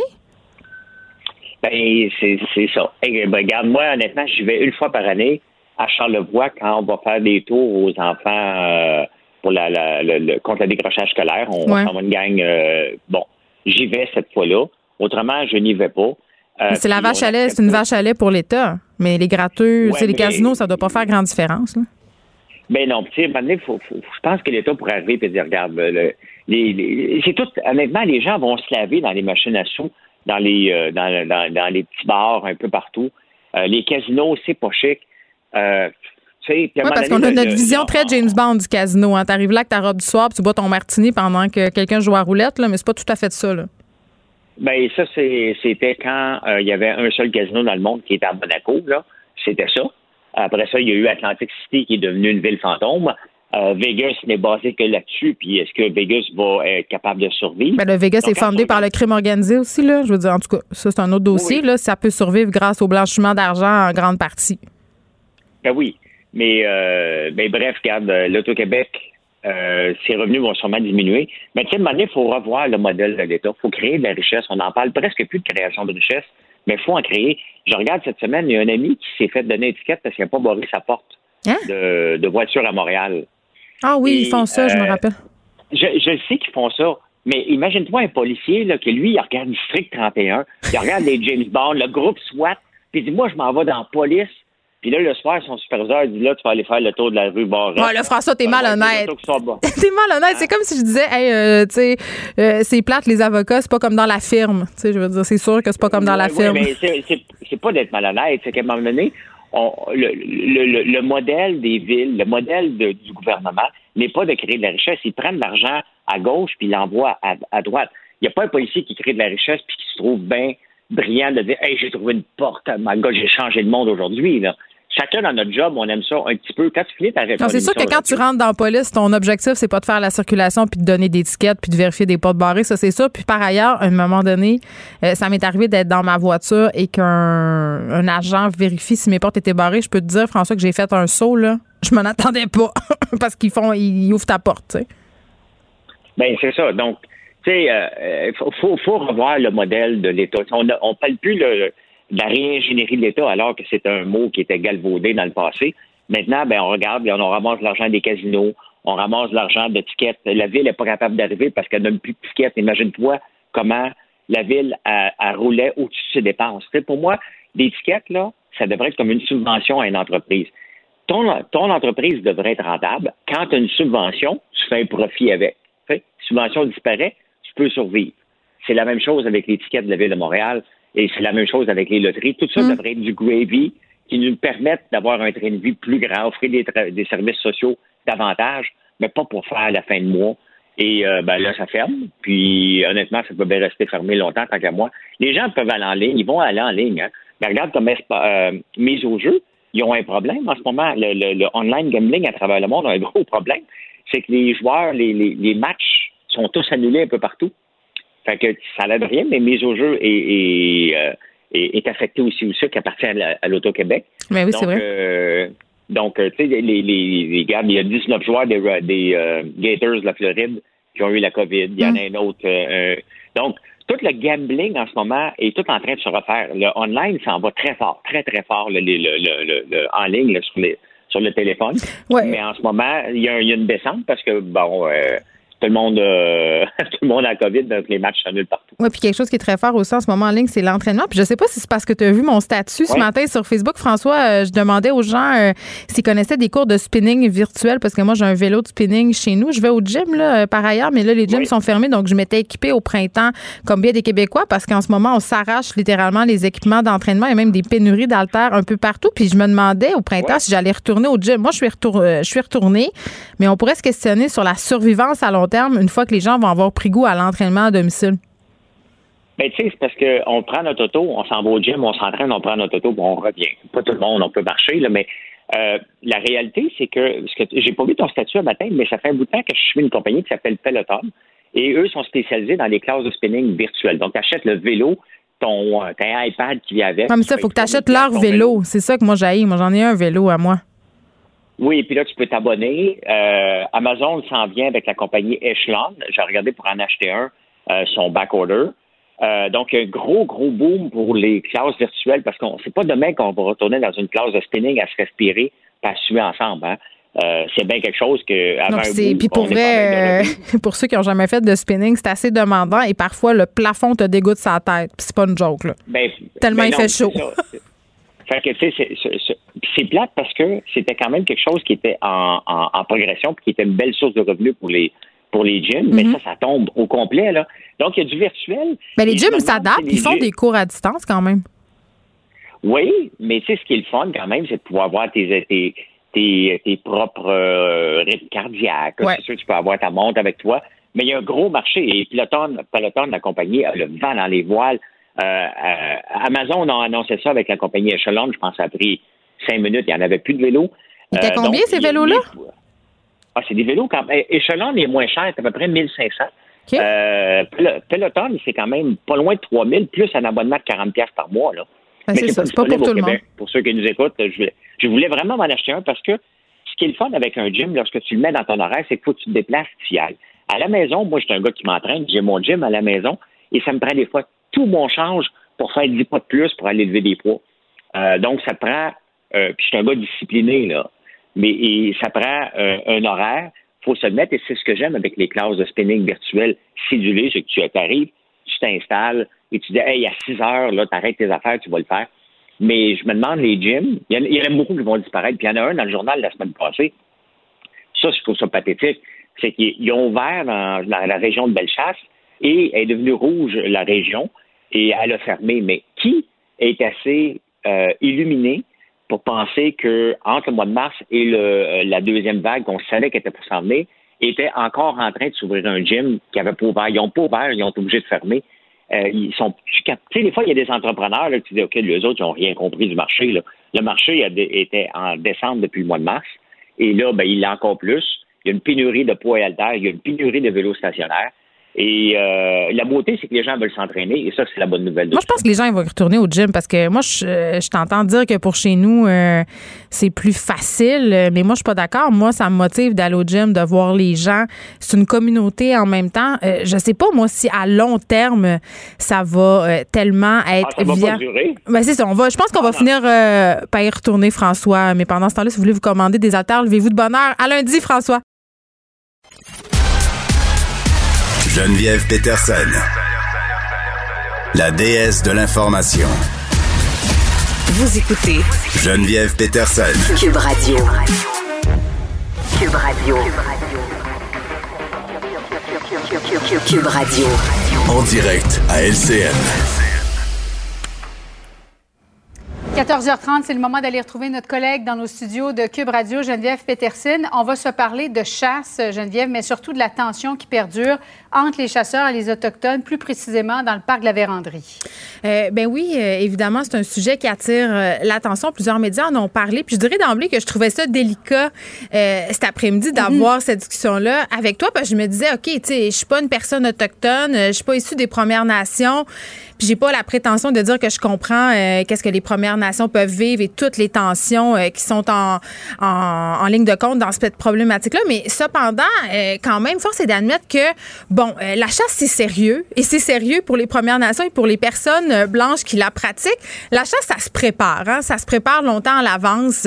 Les gens ont souvent des cages dans le bois, des roulottes, amènent tout ça. Donc, c'est sûr que quand on bloque l'accès aux chasseurs, ça fait réagir parce qu'on est dans cette idée que la forêt, c'est à tout le monde. Hein? D'ailleurs, ça se passe sur des terres publiques. Euh, c'est un peu euh, c'est un peu plate de se faire dire du jour au lendemain, mais excusez-moi, euh, vous n'aurez plus accès à votre cache, à votre roulotte, vous ne pourrez pas chasser cette année parce que justement, dans notre tête, on est dans cette idée-là que la forêt, ben, c'est un bien public. Puis, il faut se rappeler, même si on n'aime pas ça, se le rappeler, Bien que ces forêts-là, à la base, c'était euh, les territoires des Premières Nations. Euh, ce sont des territoires, non cédés. Oui, c'est des territoires qui ont été non mhm. cédés, puis on, leur offre des compensations pour ça. Et en échange, euh, on a le droit d'aller en profiter, d'aller chasser, d'aller y accéder. Là, on cherche à protéger une ressource naturelle, les orignaux. Est-ce que c'est légitime ou pas? Moi, je connais pas exactement la situation des orignaux dans le parc de la Vérandrie, là, Julie. sauf que je te dirais une chose. Moi, quand j'entends, puis c'est ça la réaction souvent qu'on on a à prime abord. Euh, puis c'est compréhensible, là. C'est un peu la même chose avec les chemins de fer. Quand on bloque l'accès, quand on fait du grabuge, parce que là, on a vu toutes sortes d'affaires circuler là, dans le reportage de JE qui a été diffusé hier, euh, dans ce qu'on voit mhm. circuler aussi sur les médias sociaux, euh, des pratiques d'intimidation, des propos violents. tu sais, la tension est vraiment vive et je trouve ça quand même assez... ça m'interpelle beaucoup parce que je me dis, au bout du compte, ça sert personne. Et c'est sûr que quand on voit ça, on dit, mais pourquoi ils font ça? Pourquoi ils bloquent les chemins. Bien, c'est ça. Alors, d'une part, ils cherchent à attirer l'attention. Ça fonctionne. Euh, ça ben fonctionne dans, dans ce cas-ci. Ça a fonctionné dans le cas du blocus euh, de la voie ferrée, mm. là, euh, peu de temps avant la pandémie. Mais de mettre de l'avant la violence de part et d'autre, je pense que c'est jamais bon pour faire avancer une cause. Surtout qu'en ce moment, Geneviève, je ne sais pas si tu es d'accord, mais les canaux de communication sont ouverts plus que jamais. Il y a eu un changement de ministre. Hmm. Euh, on essaie de faire la lumière sur le décès tragique de Joyce et Chacuan. Hmm. Il y a eu ce double meurtre, malheureusement, de ses deux petits frères, deux et cinq ans. On a l'impression que les canaux de communication sont ouverts, qu'il pourrait y avoir du changement, et eux ne semblent pas vouloir euh, faire preuve d'ouverture d'esprit? Ben, je suis pas sûre que je suis d'accord avec toi. Je dirais deux affaires là-dedans. Euh, la première, c'est que c'est facile de dire que c'est peut-être pas la meilleure façon puis qu'ils sont pas en train de s'attirer la sympathie du public, mais quand on prend la peine de parler aux Premières Nations, puis c'est ce qu'ils disent, c'est que souvent ils n'ont pas d'autres moyens parce qu'ils sont pas entendus. Là, tu faisais allusion euh, au nouveau ministre des Affaires autochtones, Yann Lafrenière, euh, bon, qui veut pas parler de racisme systémique. D'ailleurs, la CAQ est à peu près le seul parti maintenant qui refuse d'en parler.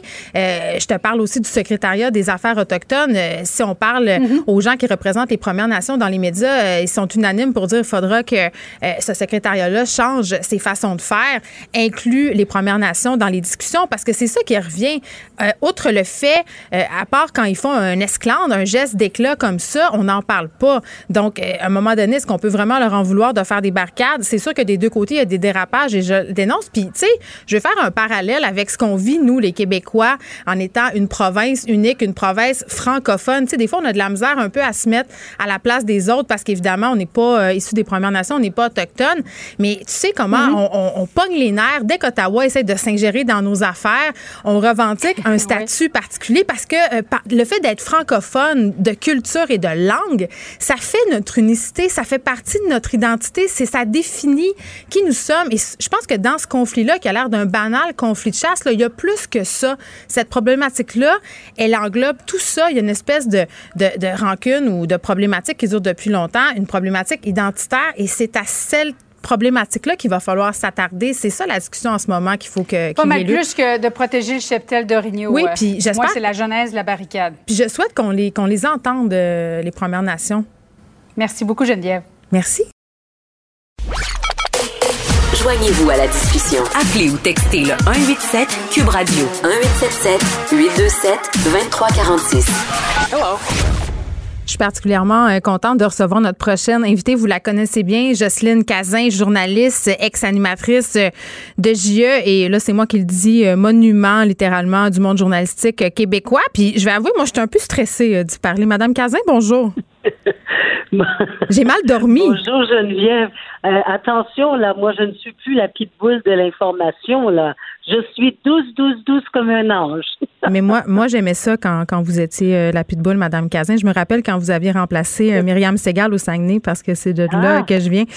Mais oui, moi, j'aimais ça, votre côté pitbull. Qu'est-ce que vous voulez que je vous dise? bon, ben, je l'ai mis de côté, puis euh, savez-vous quoi? Ça me va très bien. Euh, je me sens beaucoup mieux, je me sens moins stressée et surtout moins stressante pour les autres. bon, euh, voici un mea culpa fait. Bon, vous signez un livre qui s'appelle Ma véritable identité.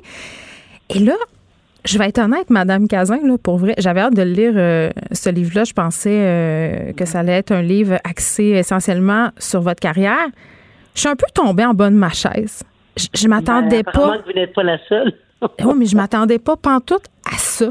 Vraiment pas. Je m'attendais à une bio classique sur votre parcours. Bon, en même temps, ça s'appelle Ma vraie identité. Vous allez me dire, il y avait quand même un gros indice. Mais vous nous arrivez là avec toute qu'une surprise, là. Oui, ben euh, oui, puis j'ai été moi-même surprise d'oser publier ce livre-là. Euh, faut croire que j'ai cheminé beaucoup depuis euh, plusieurs années parce que à la base, euh, euh, Nadine Lozon de Librex me demandait d'écrire ma biographie. Ça c'était en 2011. Hmm. J'ai refusé à ce moment-là de révéler ma véritable identité ou de me révéler comme comme je suis, comme j'ai été. Et donc j'ai écrit à ce moment-là J'ose déranger. ça c'est ce sont des réflexions sur la base de mes expériences personnelles et professionnelles. C'est biographique, mais ce n'est pas ma biographie.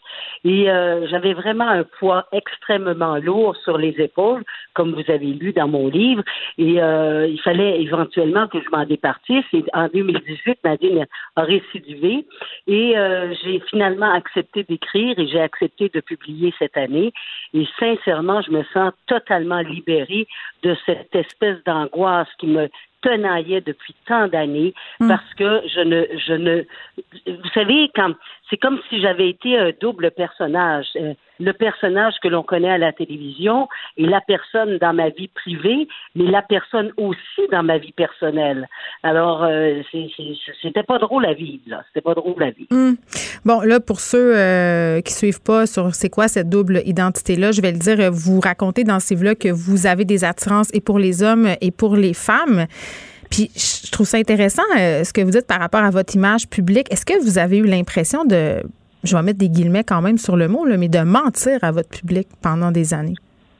Non. Non, parce que euh, moi, je n'avais pas besoin, ou en tout cas, je n'avais pas envie de révéler euh, ma vie sexuelle. D'abord, c'est privé. Euh, ça, il y a bien des gens qui diront même ça regarde personne. Mmh. mais moi, le problème que j'avais, puis quand je, quand je parle de ma véritable identité, Geneviève, ce n'est pas que ma vie sexuelle. Hmm. Il y, a, y, a, un paquet de choses que vous avez certainement lu dans mon livre qui, qui révèlent ma véritable identité, comme par exemple le rejet aussi le sentiment de rejet. Personne ne peut se douter que Jocelyne Cazin euh, se sent rejetée. Hein? Euh, aussi, euh, ma nationalité française. Moi, j'ai été des années à renier ma, ma nationalité française parce que j'ai été rejetée quand j'étais toute, toute petite parce que je suis née française. Mes parents, mes, parents sont arrivés ici. J'avais 18 mois. Puis la première chose qu'on m'a dite quand je suis allée à l'école, c'est toi, tu parles comme tout le monde. Un premier sentiment de rejet. Eh oui, vous avez même fait à croire que vous étiez gaspésienne, non, dans un collège? Exact.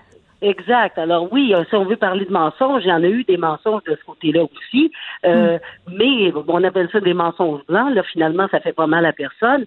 Mais pourquoi? Par peur par peur du jugement des autres, par peur d'être rejeté, effectivement. Alors moi, j'ai toujours vécu en fonction du regard des autres, et ça, c'est pas compliqué, et certainement que vous avez dû le comprendre, ça vient de ma mère.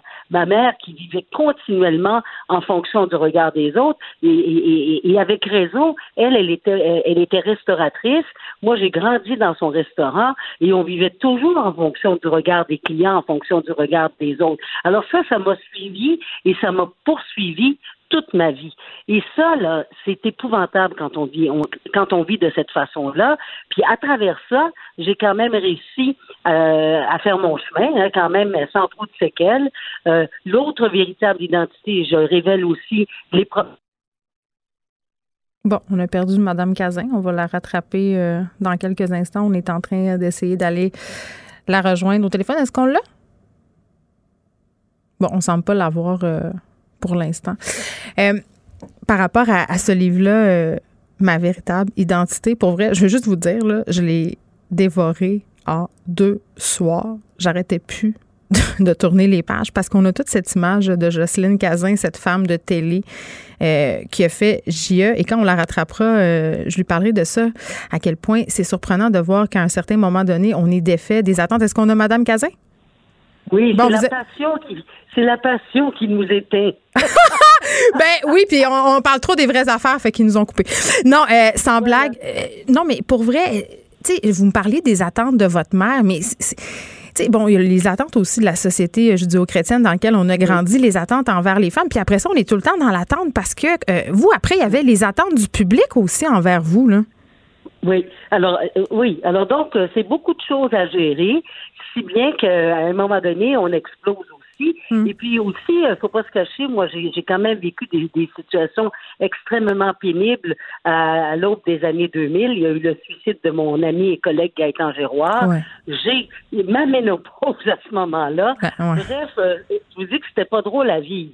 Euh, et, non, c'est vous savez, là, j'ai pris ma retraite de, de TVA en 2008 et ça, ça a été une première libération. Et depuis ce temps-là, je, vis quand même très bien. Je, suis contente de toutes les activités que j'ai. Euh, bon, vous m'avez vu, vous m'avez entendu faire du remplacement de radio. Je donne des conférences.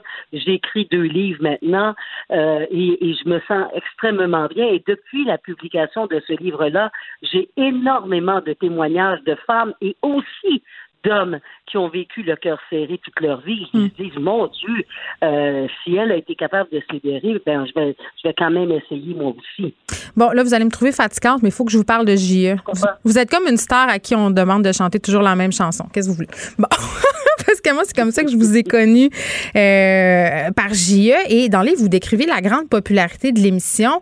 Et à un certain moment, vous racontez que vous avez été obligé de déménager parce que les gens savaient où vous habitiez. Vous racontez notamment que quelqu'un, une fois escaladé votre clôture, euh, vous racontez les mises en demeure, les menaces. Et ma question que je me posais en disant ça, je me disais, mais mon Dieu, comment ça aurait été aujourd'hui? Est-ce que est-ce qu'elle a déjà pensé, Madame Cazin, comment euh, ça serait, ça serait goupillé tout ça, JE, aujourd'hui, avec la force des médias sociaux? Ce que vous avez vécu à l'époque? Oui, c'est une bonne question. Euh, je, je suis pas certaine que avec la force des médias sociaux. Écoutez, je, honnêtement, je, je, j'ose même pas y penser. J'ose même pas y penser parce que ça, ça, a été quand même des moments assez pénibles aussi. Euh, vous savez, c'est toujours l'envers de la médaille. Il y a le côté euh, très, très grand succès euh, mm. de, de l'émission. Et oui, c'est vrai que Gaëtan et moi, on, on, était un peu considérés comme les rebelles des mois de, de, de, de l'information. Mais en même temps, j'habitais, moi, dans un quartier qui était ce qu'on appelle un, un quartier ouvrier spécialisé. Mm. Et puis, puis vous savez, moi, je me prends pas pour une autre. Alors, je magasine partout, puis je me je, dis bonjour au monde et il n'y a pas de problème avec, avec ça. sauf que ce que j'avais pas réalisé à ce moment-là, c'est que là, les gens ont effectivement commencé à me suivre et à me demander de l'aide.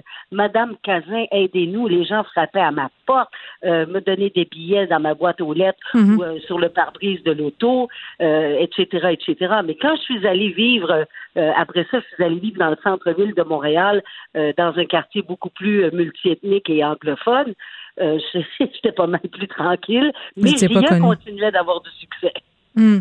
Vous racontez qu'une fois, les patrons, pour célébrer le renouvellement de vos contrats, ont offert une bouteille de champagne de qualité à Gaëtan Giroir, alors que vous, euh, vous avez eu à vous contenter euh, d'une bouteille de vin quelconque. Euh, quelconque. En fait, même que la, bouteille de vin s'appelait Saveur oubliée. aïe, aïe, est-ce qu'on essayait de vous passer un message?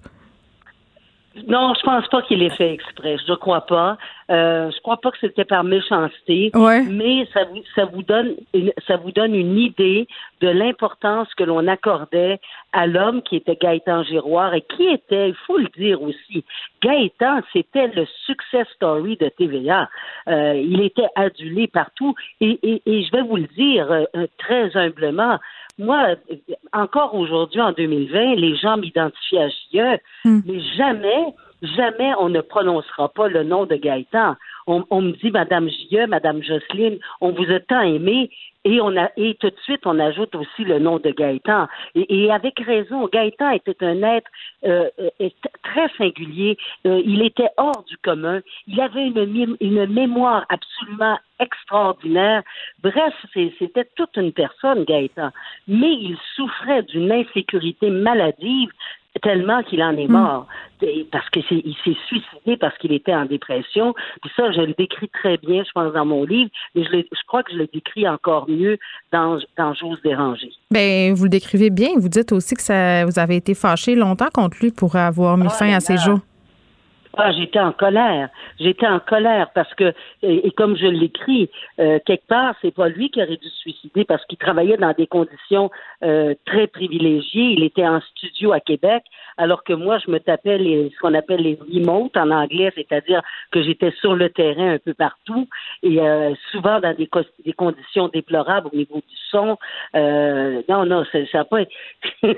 J'ai pas eu un jardin de rose pour dire la vérité. Ben non, puis j'ai envie de vous dire, euh, j'ai l'impression, puis c'est vraiment mon interprétation, corrigez-moi si je me trompe, que à un certain moment, vous avez accepté des injustices euh, pour travailler, euh, pour tracer la voie pour les autres qui allaient venir après vous. Est-ce que je me trompe? Écoutez, Geneviève, moi, je ne veux pas m'affubler de, du titre de missionnaire, mais euh, il est vrai que j'étais passionnée, j'adorais mon travail euh, et, je suis, vous savez, je suis une tigresse moi dans mon signe chinois. Je, suis quelqu'un qui rebondit continuellement euh, et probablement que inconsciemment, j'avais quelque chose à prouver. Et depuis, euh, euh, à l'époque de CKC, quand bon, j'ai été nommée la première femme au fait d'hiver, ça c'est grâce à Pierre Arcan, à l'époque qui était le directeur de l'information, qui est aujourd'hui euh, député à l'Assemblée nationale. Il y a plein de monde qui ne voulait pas de vous dans leur salle de nouvelles. Là. Oh là là, mais oui. Mm. Non, non. je- donc, j'étais toujours en train de me battre euh, et, et j'étais. Et, et- et c'est peut-être pour ça aussi que je, que je me suis fait une carapace au fil des ans euh, et qui a- qui, qui m'a permis d'avancer, qui m'a permis de continuer. Mais heureusement, heureusement que pendant toutes ces années-là, j'ai eu des femmes, et je dois le dire, des femmes qui m'ont soutenue, des femmes qui m'ont aidé. C'est vrai que ce que je raconte aussi dans le livre, c'est que j'ai aussi eu des, des relations toxiques avec des femmes, Ouais. mais j'ai eu aussi des femmes qui ont été d'un grand secours parce que si elles n'avaient pas été là, je serais peut-être pas là non plus aujourd'hui parce que des instincts suicidaires, euh, malheureusement, je- j'en ai eu aussi quelques-uns. Ben oui, puis j'ai envie de vous demander si vous pensez que la réalité des femmes dans les médias aujourd'hui a changé. Est-ce qu'on accorde autant de crédibilité euh, aux femmes qui, comme vous, euh, commentent les affaires publiques? Ben, écoutez, je l'espère parce qu'on en voit de plus en plus. Euh, il y a, vous savez, à, à Cogeco, il y a Marie-Laurence Delaney, euh, à TVA, à LCN, il y a de plus en plus de femmes. À Cube, vous, vous êtes là en après-midi. C'est quand même un poste important que, que, que vous avez comme animatrice. Alors, euh, moi, je pense que de- il y a de- on, on ouvre de plus en plus la porte aux femmes.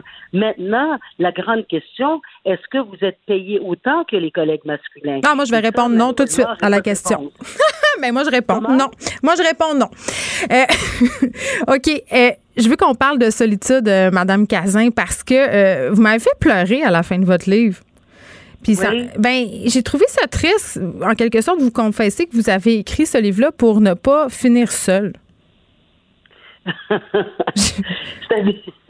C'est pour vrai. Ça m'a mis à terre.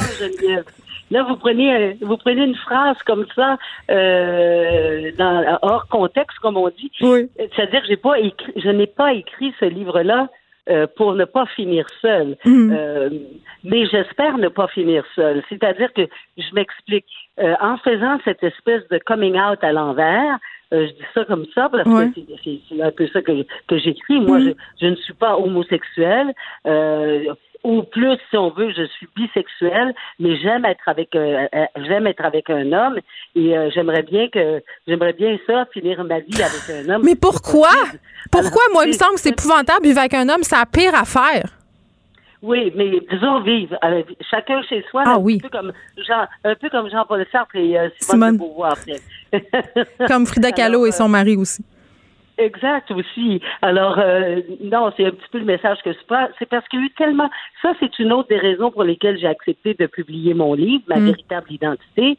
C'est que j'étais un peu tannée des rumeurs parce que pendant des années, il y a eu ces rumeurs que j'étais euh, homosexuelle. Il y a même eu des, des rumeurs qui me plaçaient avec certaines personnalités publiques et, et, euh, jamais euh, ça a toujours été des relations amicales. Mm. Mais enfin bref, euh, tout ça pour dire que si je trouve un homme qui me plaît et avec qui euh, je peux partager euh, un bout de chemin, ben ça serait formidable.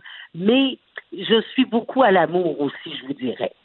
Mais là, vous n'allez pas trouver l'amour sur Tinder, là, parce que là, vous vous dites aussi que vous êtes sur Non. Tinder. OK, phew. Vous avez raison. Vous avez laissé vous ça. avez raison. Les, les sites de rencontres, là, c'est fini pour moi. Bravo. J'ai envie de dire, euh, en terminant, qu'on s'en fout euh, des étiquettes, Madame Cazin. Vous êtes Jocelyne Cazin, c'est comme ça qu'on vous aime. Merci beaucoup. Je rappelle le titre de votre livre, Ma véritable identité. Merci. Geneviève, merci infiniment et bonne continuité. Merci. Le, le commentaire de Varda Étienne, une vision pas comme les autres. Varda. C'est vendredi. Oui, je m'excuse, je t'ai fait attendre parce que j'étais avec, de j'étais avec Jocelyne Cazin, tu comprends-tu? Écoute, je l'aime tellement. Je le sais. Quelle femme extraordinaire. Jocelyne Quelle Cazin pour la présidence. Je veux dire, moi, je, je, je l'aime. Ah oui, tellement. Tellement, tellement, tellement. Bon. Puis euh, Jocelyne Cazin est certainement pas pro-Trump. C'est ce que je pense. Et je peux te le confirmer. Et parlons de pro-Trump. Tu sais, moi, je me suis, je me suis toujours intéressée. Ça m'a toujours intriguée, Geneviève, à savoir quel est le profil type de la femme qui vote pour Donald Trump? Blonde avec des fossiles. Bon, alors, ben, oui, ben, Blanche, écoute, je vais pas te cacher, c'est la première chose que je me suis dit. Je me dis, Ouais. bon, ça, c'est sûr que je ça, c'est a white suburban housewife, là, suburban housewife qui fait des Mais même les femmes dont ils s'entourent, c'est comme les Stepford Wives, là, sont toutes pareilles. Oui, et- oui, exactement. Mais mais il y, a, quand- il y, a- en a quand même de tous les styles, de tous les âges. Ce qu'il faut savoir, c'est très important pour Trump qu'il puisse séduire l'électorat féminin. Parce que le nombre de femmes à voter est beaucoup plus élevé que celui des hommes. C'est 53% de l'électorat. Les hommes, c'est 47% Elles sont beaucoup plus actives dans la politique sociale. Euh, leur voix peut s'avérer vraiment décisive dans le scrutin. Mais ce qui arrive, c'est que depuis il y, a, un petit peu moins la cote Trump. Depuis qu'il a élu euh, à la Cour suprême, tu sais, Brett Kavanaugh, ce juge qui avait été accusé d'agression sexuelle, puis finalement qui avait été acquitté, mais bref, tu sais, on, a tous un peu des doutes là-dessus, mais bon, on a laissé la justice, euh, hein, on s'entend que bien peut-être pas mm. aussi. Bon, ça, c'est un autre dossier. Depuis lors, les femmes qui, en majorité, ont voté pour Trump font comme ouais, mais c'est peut-être pas le bon mot, c'est peut-être pas le bon choix parce qu'il faut se rappeler aussi que le président actuel américain, c'est un gars qui est contre l'avortement, c'est un misogyne, vulgaire. Et là, moi, quand, quand j'ai vu, quand j'ai vu que les femmes avaient quand même passé l'éponge après que, tu te rappelles du scandale, je veux pas être vulgaire, vous pardonnez-moi, mais ce sont ces mots, grab them by the pussy, j'ai fait, non mais attends une minute là. Bon là, s'il y a des femmes qui votent encore pour Trump, écoute, moi je suis dans sa service, je mets plus jamais mes pieds aux États-Unis, écoute, je vais mourir avec ma fleur de lys d'en face. non mais j'étais découragée parce que je me disais, je ne, je ne croyais pas possible qu'une qu'une femme digne du nom, qui est fière, qui est euh, pas besoin d'être féministe pour autant, mais puisse accepter d'élire Attends, j'essaie de trouver le bon. Tu sais, j'essaie de trouver un bon qualificatif pour Trump sans que ça soit insultant. L'homme ah, orange? c'est juste une euh, couleur. Pas. Euh, non, c'est non, c'est trop facile. J'en trouve pas. Bref, tout ça pour te dire que c'est quand même assez. C'est fascinant. Tu dis, mais la femme, la femme moyenne qui vote pour Trump, quel est le discours? Quelles sont les promesses qui a su réussir à la convaincre. Je veux dire, OK, c'est parce qu'aussi, euh, bon, tous les madames qui sont les pro-vie, pro-armes. Ben, ça, c'est sûr là, que les, les, dames qui font partie euh, de des organisations religieuses ou qui ont une foi très présente, euh, hein, votent. Ils sont super riches, qui ont un certain âge, qui font du bénévolat. Est-ce que tu as regardé hier? Hier, Geneviève, écoute, moi, j'ai tellement pogné les nerfs parce que tu avais Biden qui était sur NBC, c'est peut-être le, contraire, Biden qui était sur NBC, Trump sur ABC, et là, chacun, séparément, répondait aux questions. Euh, dans le cas de Trump, c'est une journaliste. Dans le cas de, de, de Biden, c'était, euh, excuse-moi, les, deux noms m'échappent, je suis vraiment désolée. Et je me disais, mais, mais comment je fais pour suivre? Probablement, écoute, j'arrêtais pas de zapper d'une chaîne à l'autre. Je suis comme, attends, mais voyons. Et j'aurais, moi, j'aurais vraiment voulu un, un, un débat. Mais, mais suite je dois t'avouer, j'ai passé beaucoup plus de temps à écouter ce que Trump avait à dire parce que je me dis, écoute, à chaque fois je me dis, il peut pas dire pire. non, c'est parce qu'on on aime ça l'air, fait qu'on, c'est ça qui est pas, c'est qu'on tombe dans le piège. Ben, exact. C'est comme les chroniqueurs qu'on n'aime pas lire, on va tout le temps les lire quand même. C'est comme une relation toxique. Ou ceux qu'on n'aime pas entendre. Exact. Tu sais qu'il y a une madame, moi, cette semaine, qui a dit qu'elle était plus capable de m'écouter. J'ai dit, mais madame, écoutez-moi pas. Ça, c'est vrai. Ben, elle est tellement pas obligée de m'écouter, la belle madame. Il y a tellement d'autres choix. Je suis là 10 minutes par jour, madame. Mais, mais je suis sûre qu'elle m'écoute. On la salue. Mais, euh, mais si elle même, elle peut rester. Salut Manon. Bon, puis je vais la vous voyez, c'est une madame. Oui, puis moi, je suis pas dit, j'ai quand même eu une certaine éducation. Ça paraît pas tout le temps, mais oui, j'ai quand même été bien élevée. On revient au, euh, au, euh, au, à l'électorat féminin aux States. Mais il y a des jeunes qui votent pour Trump, des jeunes femmes. Alors, oui, mais tu sais, alors voilà. Il y a beaucoup. C'est que là, maintenant, les milléniaux sont plus nombreux à voter que les boomers. Et ça, ça mm. risque de nuire à Trump. Parce que si moi je pense, je, je, je pense aux jeunes femmes qui ont l'âge de mon fils aîné, Alexis a 27 ans, je pense à, à, à, sa blonde par exemple, qui est une fille, écoute, elle est brillante, elle est en train de faire sa maîtrise, vraiment, puis on parle souvent de politique américaine, et elle me dit, Vardan, moi, j'ai de la famille, pas beaucoup, mais elle a de la famille qui est aux États-Unis, en Caroline du Nord, elle parle à ses cousines fréquemment, ils sont comme non, non, non, non, nous, écoute, tu comprends pas, on va faire 22 heures en ligne s'il faut, là. Mais on va aller, on va aller voter pour Biden. Ça se peut pas. Ces, ces femmes-là, ces jeunes femmes-là, sont révoltées. Elles seraient belles contre Trump, et avec raison d'ailleurs. Donc, dans l'émission d'hier, il y a eu un, il y a eu un passage à un moment donné, ils ont, euh, ils ont interviewé des, des femmes d'un certain âge, je te dirais des femmes euh, 60, euh, je te dirais même 70 ans et plus, des femmes qui habitent, c'est pas loin de Jupiter Island, mm. des, des gonzillionnaires, qui étaient, écoute, des républicaines pures et dures, qui ont fait ah non, non, non, non, non, ça passe pas, là. Non, on veut rien savoir de lui. Non, on va voter. On est des républicaines qui votons, qui allons voter. il y en a qui ont déjà voté, bien sûr, par. Non, mais le, Donald Trump a mis le Parti républicain à feu et à sang de toute façon, le Varda. il n'y a jamais eu autant de, de, de, de, schistes, de scissions, euh, là, l'océan s'ouvre en deux, Mais, mais tu sais quoi, Geneviève, je me dis que c'est une bonne chose. Je me dis que c'est une bonne chose parce que justement. Mais diviser pour régner en même temps, Varda. Oui, absolument, diviser pour régner, mais tu vois, ça, ça va jouer contre lui parce que ce qui, ce qui va se passer, c'est que il y a une, une bonne partie des républicains qui vont voter démocrate parce qu'ils veulent plus y voir la face. Un peu, tu vois, c'est la même chose qui s'est passé avec Clinton, tu te souviens? Hmm. Les gens n'ont pas voté. Il y, a certains, il y a certains électeurs qui n'ont pas voté pour Trump. Ils ont, ils ont voté contre Hillary. Moi, je pense que c'est exactement ce qui va se passer. Fait que les matantes qui font des muffins, puis des cupcakes, puis du poulet frit, on est fiers applaudit. non, mais vraiment, moi, ça- je trouve ça réjouissant d'apprendre ça. C'est une bonne nouvelle. Parce que moi, je veux juste qu'ils décampent de la Maison-Blanche. Et Tu penses que ça va arriver? On finit là-dessus. on parie, OK, je parie un 5. Je parie un 5 que Biden. euh, 5 va dollars US, bien entendu. Oui, mais 5 euros. Tu sais, je veux vraiment être sûr de ma shot. 5 euros. OK, c'est encore c'est à peu près 350 000 Canadiens. Donc, 5 euros que Biden euh, va remporter, remporter les élections. De un. De deux, je pense aussi que il va falloir l'armée américaine, israélienne pour le sortir de là parce Oui, il l'a dit, hein, euh, ça se ferait peut-être pas dans la paix. Il pourrait pas le garantir. Mais qui, mais qui dit ça? Ben, je sais pas, un Qui dictateur, dit je dis ça de dans une dictature. Mais quel, mais qui dit ça? Tu sais, tu vois, euh, Richard Latendresse est en train d'en parler à LCN du débat qui a eu lieu hier euh, et Biden, au niveau des codes d'écoute, euh, l'a emporté quand même assez largement. Peut-être que tu as raison, Varda, que tu gagneras ton 5 euros. On se retrouve lundi. Bon week-end, ma chérie. Bye. Pour elle, une question sans réponse n'est pas une réponse. Geneviève Peterson. Cube Radio. Le, le commentaire de Olivier Primo, un entrepreneur pas comme les autres. Olivier, c'est comme le dessert de ma semaine. Salut. Ah, comment ça va? Ça va bien, euh, mais écoute, euh, je, je suis contente qu'on parle du fait que je suis pas la seule à être perdue dans les consignes du gouvernement. C'est pas trop clair en ce moment, euh, les directives sanitaires. Euh, là, tantôt, on, on nous a encore un petit peu plus, à mon sens, euh, mêlés en nous parlant de réduire de 25% nos contacts. C'est comme... Je comprends rien. La- la- la- pour le vrai, là, j'ai depuis le début que je dis que le gouvernement fait une bonne job. que Non, mais c'était clair au début, là. Mais ils nous perdent. mais c'est encore très, très clair qu'ils sont dans une situation très compliquée pour eux autres et pour tout le monde. Mais là, là, avec en plus, cette semaine, la joke, c'est l'Halloween.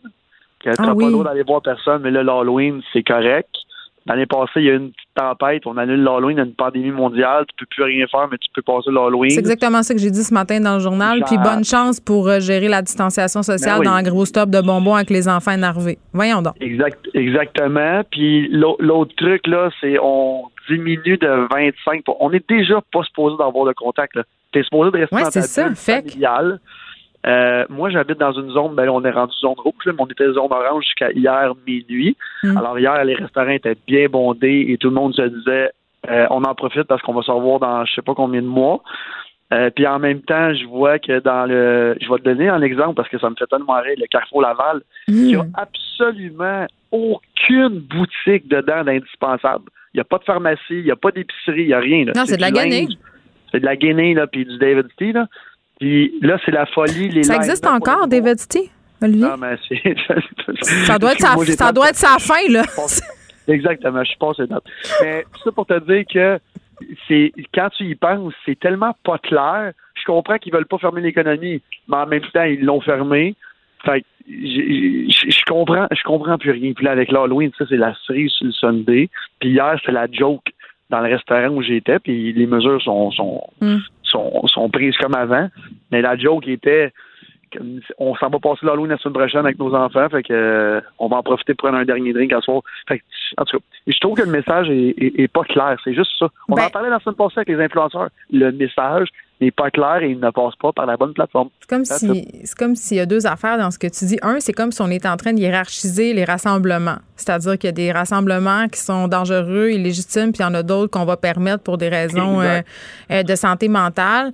Euh, à mon sens, c'est pas mal plus facile de respecter la distanciation sociale dans un restaurant, dans un cinéma qu'à l'Halloween, même si c'est dehors. Tu sais, on qu'on me serve pas euh, le fait que ça soit dehors pour me dire euh, que c'est sans danger. Là, je pense que c'est un risque inutile. C'est pas indispensable l'Halloween. À un moment donné, on, tape sur le piton depuis le début de dire les commerces essentiels, les activités essentielles. Puis c'est vrai, là, moi, j'étais allée au Costco mardi soir, tu vas me dire, un mercredi, tu vas me dire, ouais, mais il y a de la bouffe, c'est correct que ça soit ouvert, mais je veux dire, les gens ne respectent rien, aucune distanciation sociale, se battent pour avoir les cossins de Noël. Tu sais, c'est comme un moment donné, tu fais, on est-tu dans The Day After Tomorrow? Qu'est-ce qui se passe?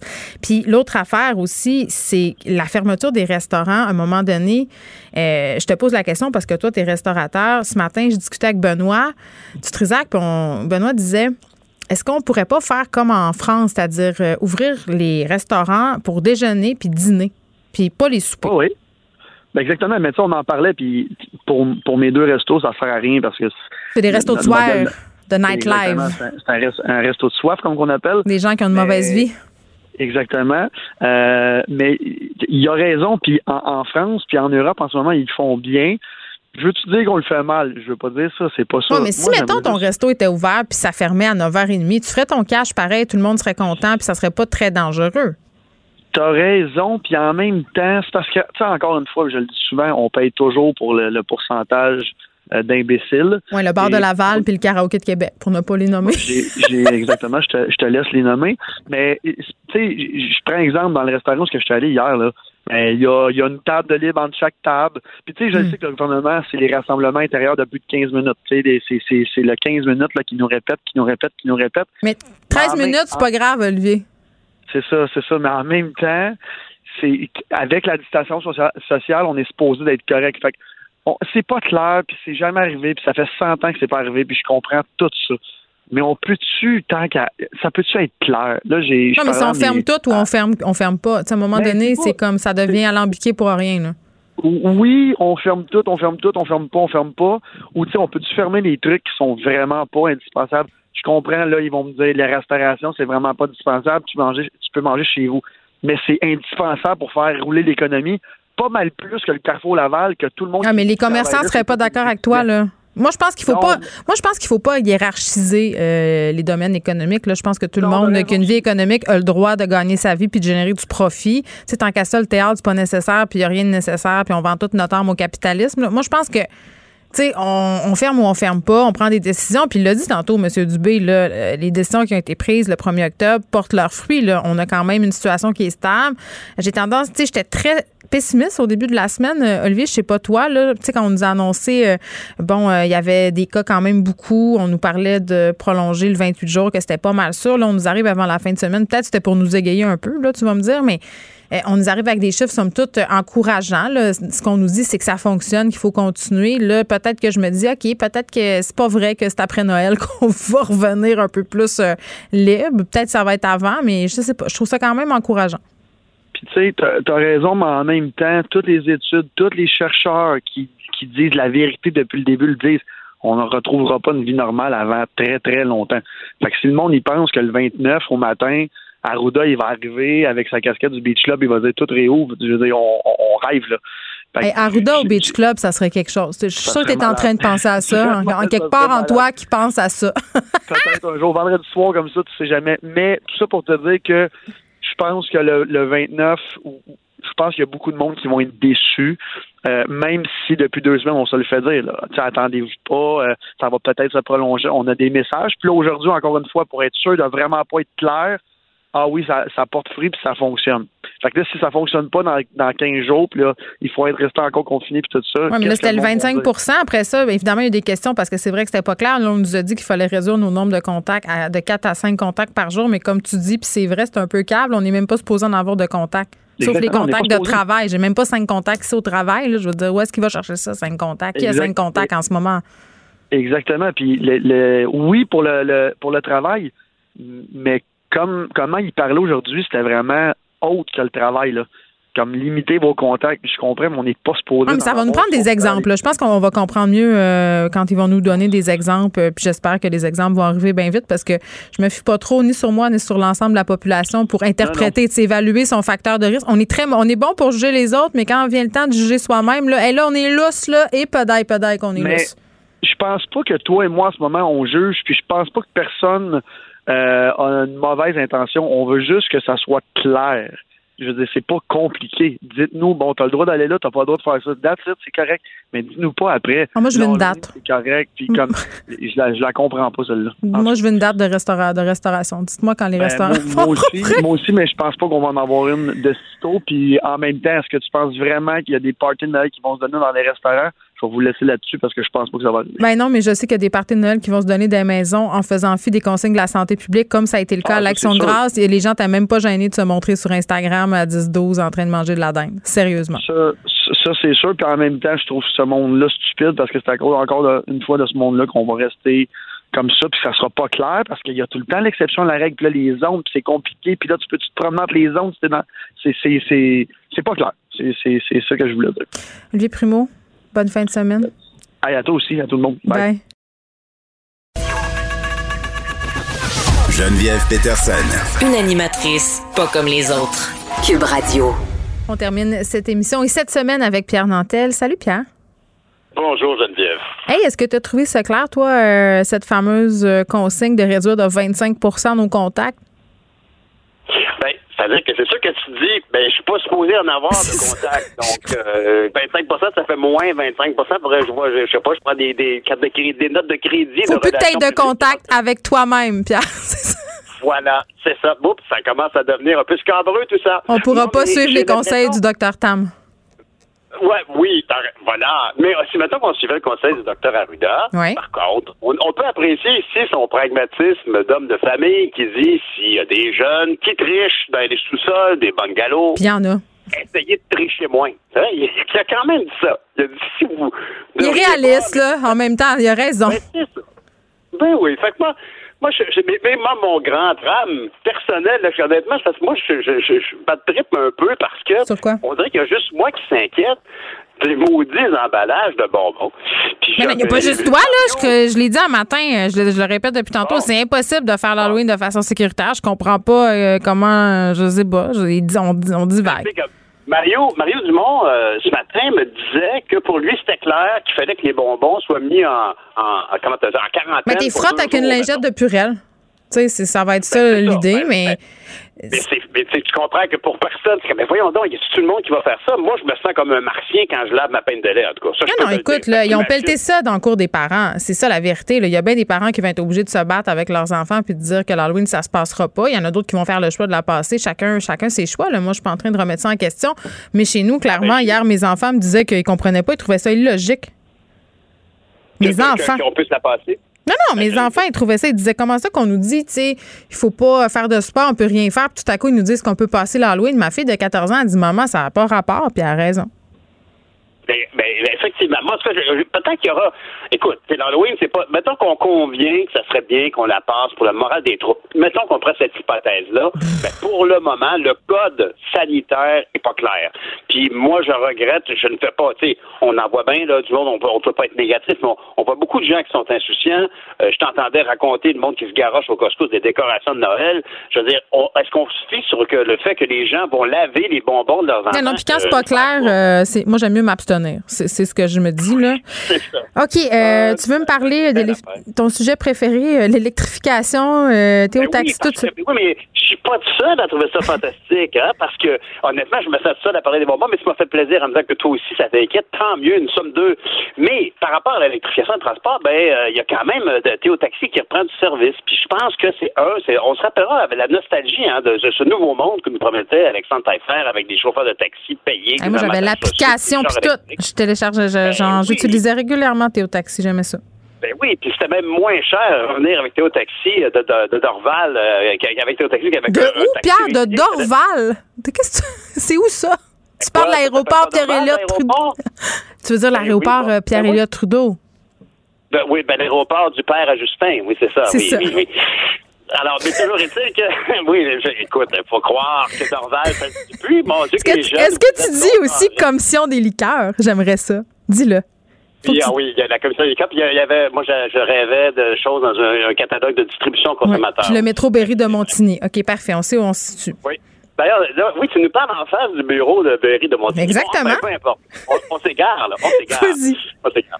Mais en termes de- de- de- d'électrification de transport, au niveau des taxis, ça peut juste être une bonne nouvelle. Quand tu as une voiture qui circule pas juste le matin, mais toute la journée à transporter du monde en ville, ben, on est content de savoir qu'il y a 50 autos de taxis qui arrivent. Ce qui me fait dire que ça se concrétise cet élan-là dans l'électrification des transports. Puis, euh, je t'ai déjà dit que j'espérais que M. Fitzgibbon s'aligne avec les volontés d'Ottawa là-dessus. Puis, je dois ici le, soulever, le beau travail qui a été fait par le syndicat, le syndicat uniforme dont le, président Jerry Diaz, on l'a vu dans les nouvelles cette semaine, ils ont réussi à convaincre, ou en tout cas à jouer un grand rôle auprès de deux gros géants, que sont Ford et Fiat Chrysler, d'arrêter d'assembler des modèles de fin de série en Ontario pour faire des chars électriques. Alors là, quand on pense que M. Fitzgibbon veut développer la batterie, hein, l'exploitation minière du lithium, la fabrication des batteries, puis que Karim Zaghib, le, grand scientifique de l'IREC, qui est rendu chez Investissement Québec, on va espérer qu'ils vont se parler. Hein. On va espérer que, ultimement, si on fait des autos électriques au Canada, en Ontario, on peut-tu fournir les batteries puis les moteurs. Mais on va être capable? Moi, c'est ça ma question. Puis j'en parlais aussi avec François Lambert qui doutait qu'on ait les capacités pour euh, rivaliser avec ce qui se fait à l'international à la fabrication de batteries. Oui. C'est-à-dire qu'il faut accepter, euh, un il va falloir peut-être vendre à perte les premières. Comprends-tu? Il, il, y a une dimension de fabrication en série, mais du côté des piles, c'est certain qu'on a une expertise. Est-ce qu'on peut trouver une manière de les fabriquer de façon. On peut être compétitif. C'est surtout ça, tu sais. Ah ben absolument, la robotisation, il n'y a pas juste les, Asiatiques qui sont capables de faire des robots. Nous autres, on peut en acheter. D'ailleurs, très souvent, les robots sont faits en Allemagne. Alors, on peut très bien en faire venir, nous aussi, des robots euh, qui permettront l'assemblage de batteries. C'est drôle, hein, d'ailleurs, puisque M. Lambert en parlait. Il est vrai qu'à l'origine, c'est des pays qui faisaient des cassettes VHS, qui mmh. fabriquaient le ruban magnétique des cassettes VHS, qui ont pris une, une longueur d'avance du côté des batteries parce que c'est le même type de pellicule ultra fine qui constitue une batterie qui sépare une batterie, il y a deux pôles, une batterie AA euh, qu'on sort ou euh, une batterie 9 volts qu'on sort de détecteur de fumée, il y a deux pinouches. Alors, le positif et le négatif, ben, ce qui était séparé, c'était des petites pellicules comme ça. Alors, est-ce qu'aujourd'hui, en 2020, on va se déplacer, par exemple, dans la batterie solide? C'est une batterie qui, qui n'est utilisée que dans les véhicules de l'autolib à Paris, par exemple, la batterie de Bolloré, de Batium. Est-ce qu'on va aller vers ça, une technologie où on aurait une longueur d'avance? Peut-être. Mais ça serait le fun, en tout cas, d'au moins s'assurer qu'on ne travaille pas en silo ici, puis que M. Fitzgibbon puis M. Baines, par exemple, se sont parlé entre Québec et Ottawa pour essayer de, développer un secteur qui aura un débouché immédiat, quitte à faire quelque, à, perdre un peu. De toute façon, on n'a pas le choix. Je veux dire, on n'a pas le choix d'aller là à un moment donné. Là, c'est vers, c'est vers là qu'on s'en va. Puis j'ai envie de dire, pour faire un petit retour sur Théo Taxi, le rapido, là, euh, Pierre sais, moi, à chaque fois que je prends. des autos canadiennes, t'es au Ben, c'est ça. Oui, puis c'est pas juste ça. C'est que moi, à chaque fois que je prends un Uber, euh, je me sens pas bien. Tu sais, je, je, le prends par dépit parce que c'est moins compliqué, puis tout ça je me dis, c'est une façon peut-être euh, pour Théo de récupérer un marché euh, de gens qui prennent pas nécessairement les taxis classiques puis qui se tournent vers Uber, mais qui sont comme, ah, c'est pas super, ils payent pas de taxes. Euh, tu sais, c'est bon. Tout à fait raison. Il y a pas une grosse, une grosse partie du pourcentage de ta transaction avec un Uber qui s'en va direct en Californie. C'est ça. Puis on en parle souvent. C'est ça. Hum, T'as bien raison. Fait que ça, alors moi, je, je, trouve que c'est comme le, le, le, glaçage sur le gâteau que d'apprendre que Théo Taxi revient parce que ça donne une visibilité. On la voit, la voiture. Puis c'est une on se doit de s'investir là-dedans. Ça fait des années. On a parlé de la manique il y a quelques hum. semaines parce qu'il y avait un documentaire sur Hélico. Ben là, on peut-tu concrètement faire quelque chose? On a une longueur d'avance. Mais on le fait, mais il faut le démocratiser aussi parce que malheureusement, même avec les subventions, euh, le prix des voitures électriques, ben c'est quand même assez élevé. Puis sur le marché de l'usager, euh, il n'y a pas encore grand-chose d'intéressant. C'est vrai. Mais la démocratisation, c'est entre autres de travailler puis de vulgariser la chose. C'est ce que l'Hydro-Québec a fait avec des fabricants de transmission Dana, compagnie américaine? C'est eux autres qui mettent des transmissions dans presque toutes les chars. Et il y a une alliance avec euh, TM4 de Hydro-Québec. Alors, c'est parti.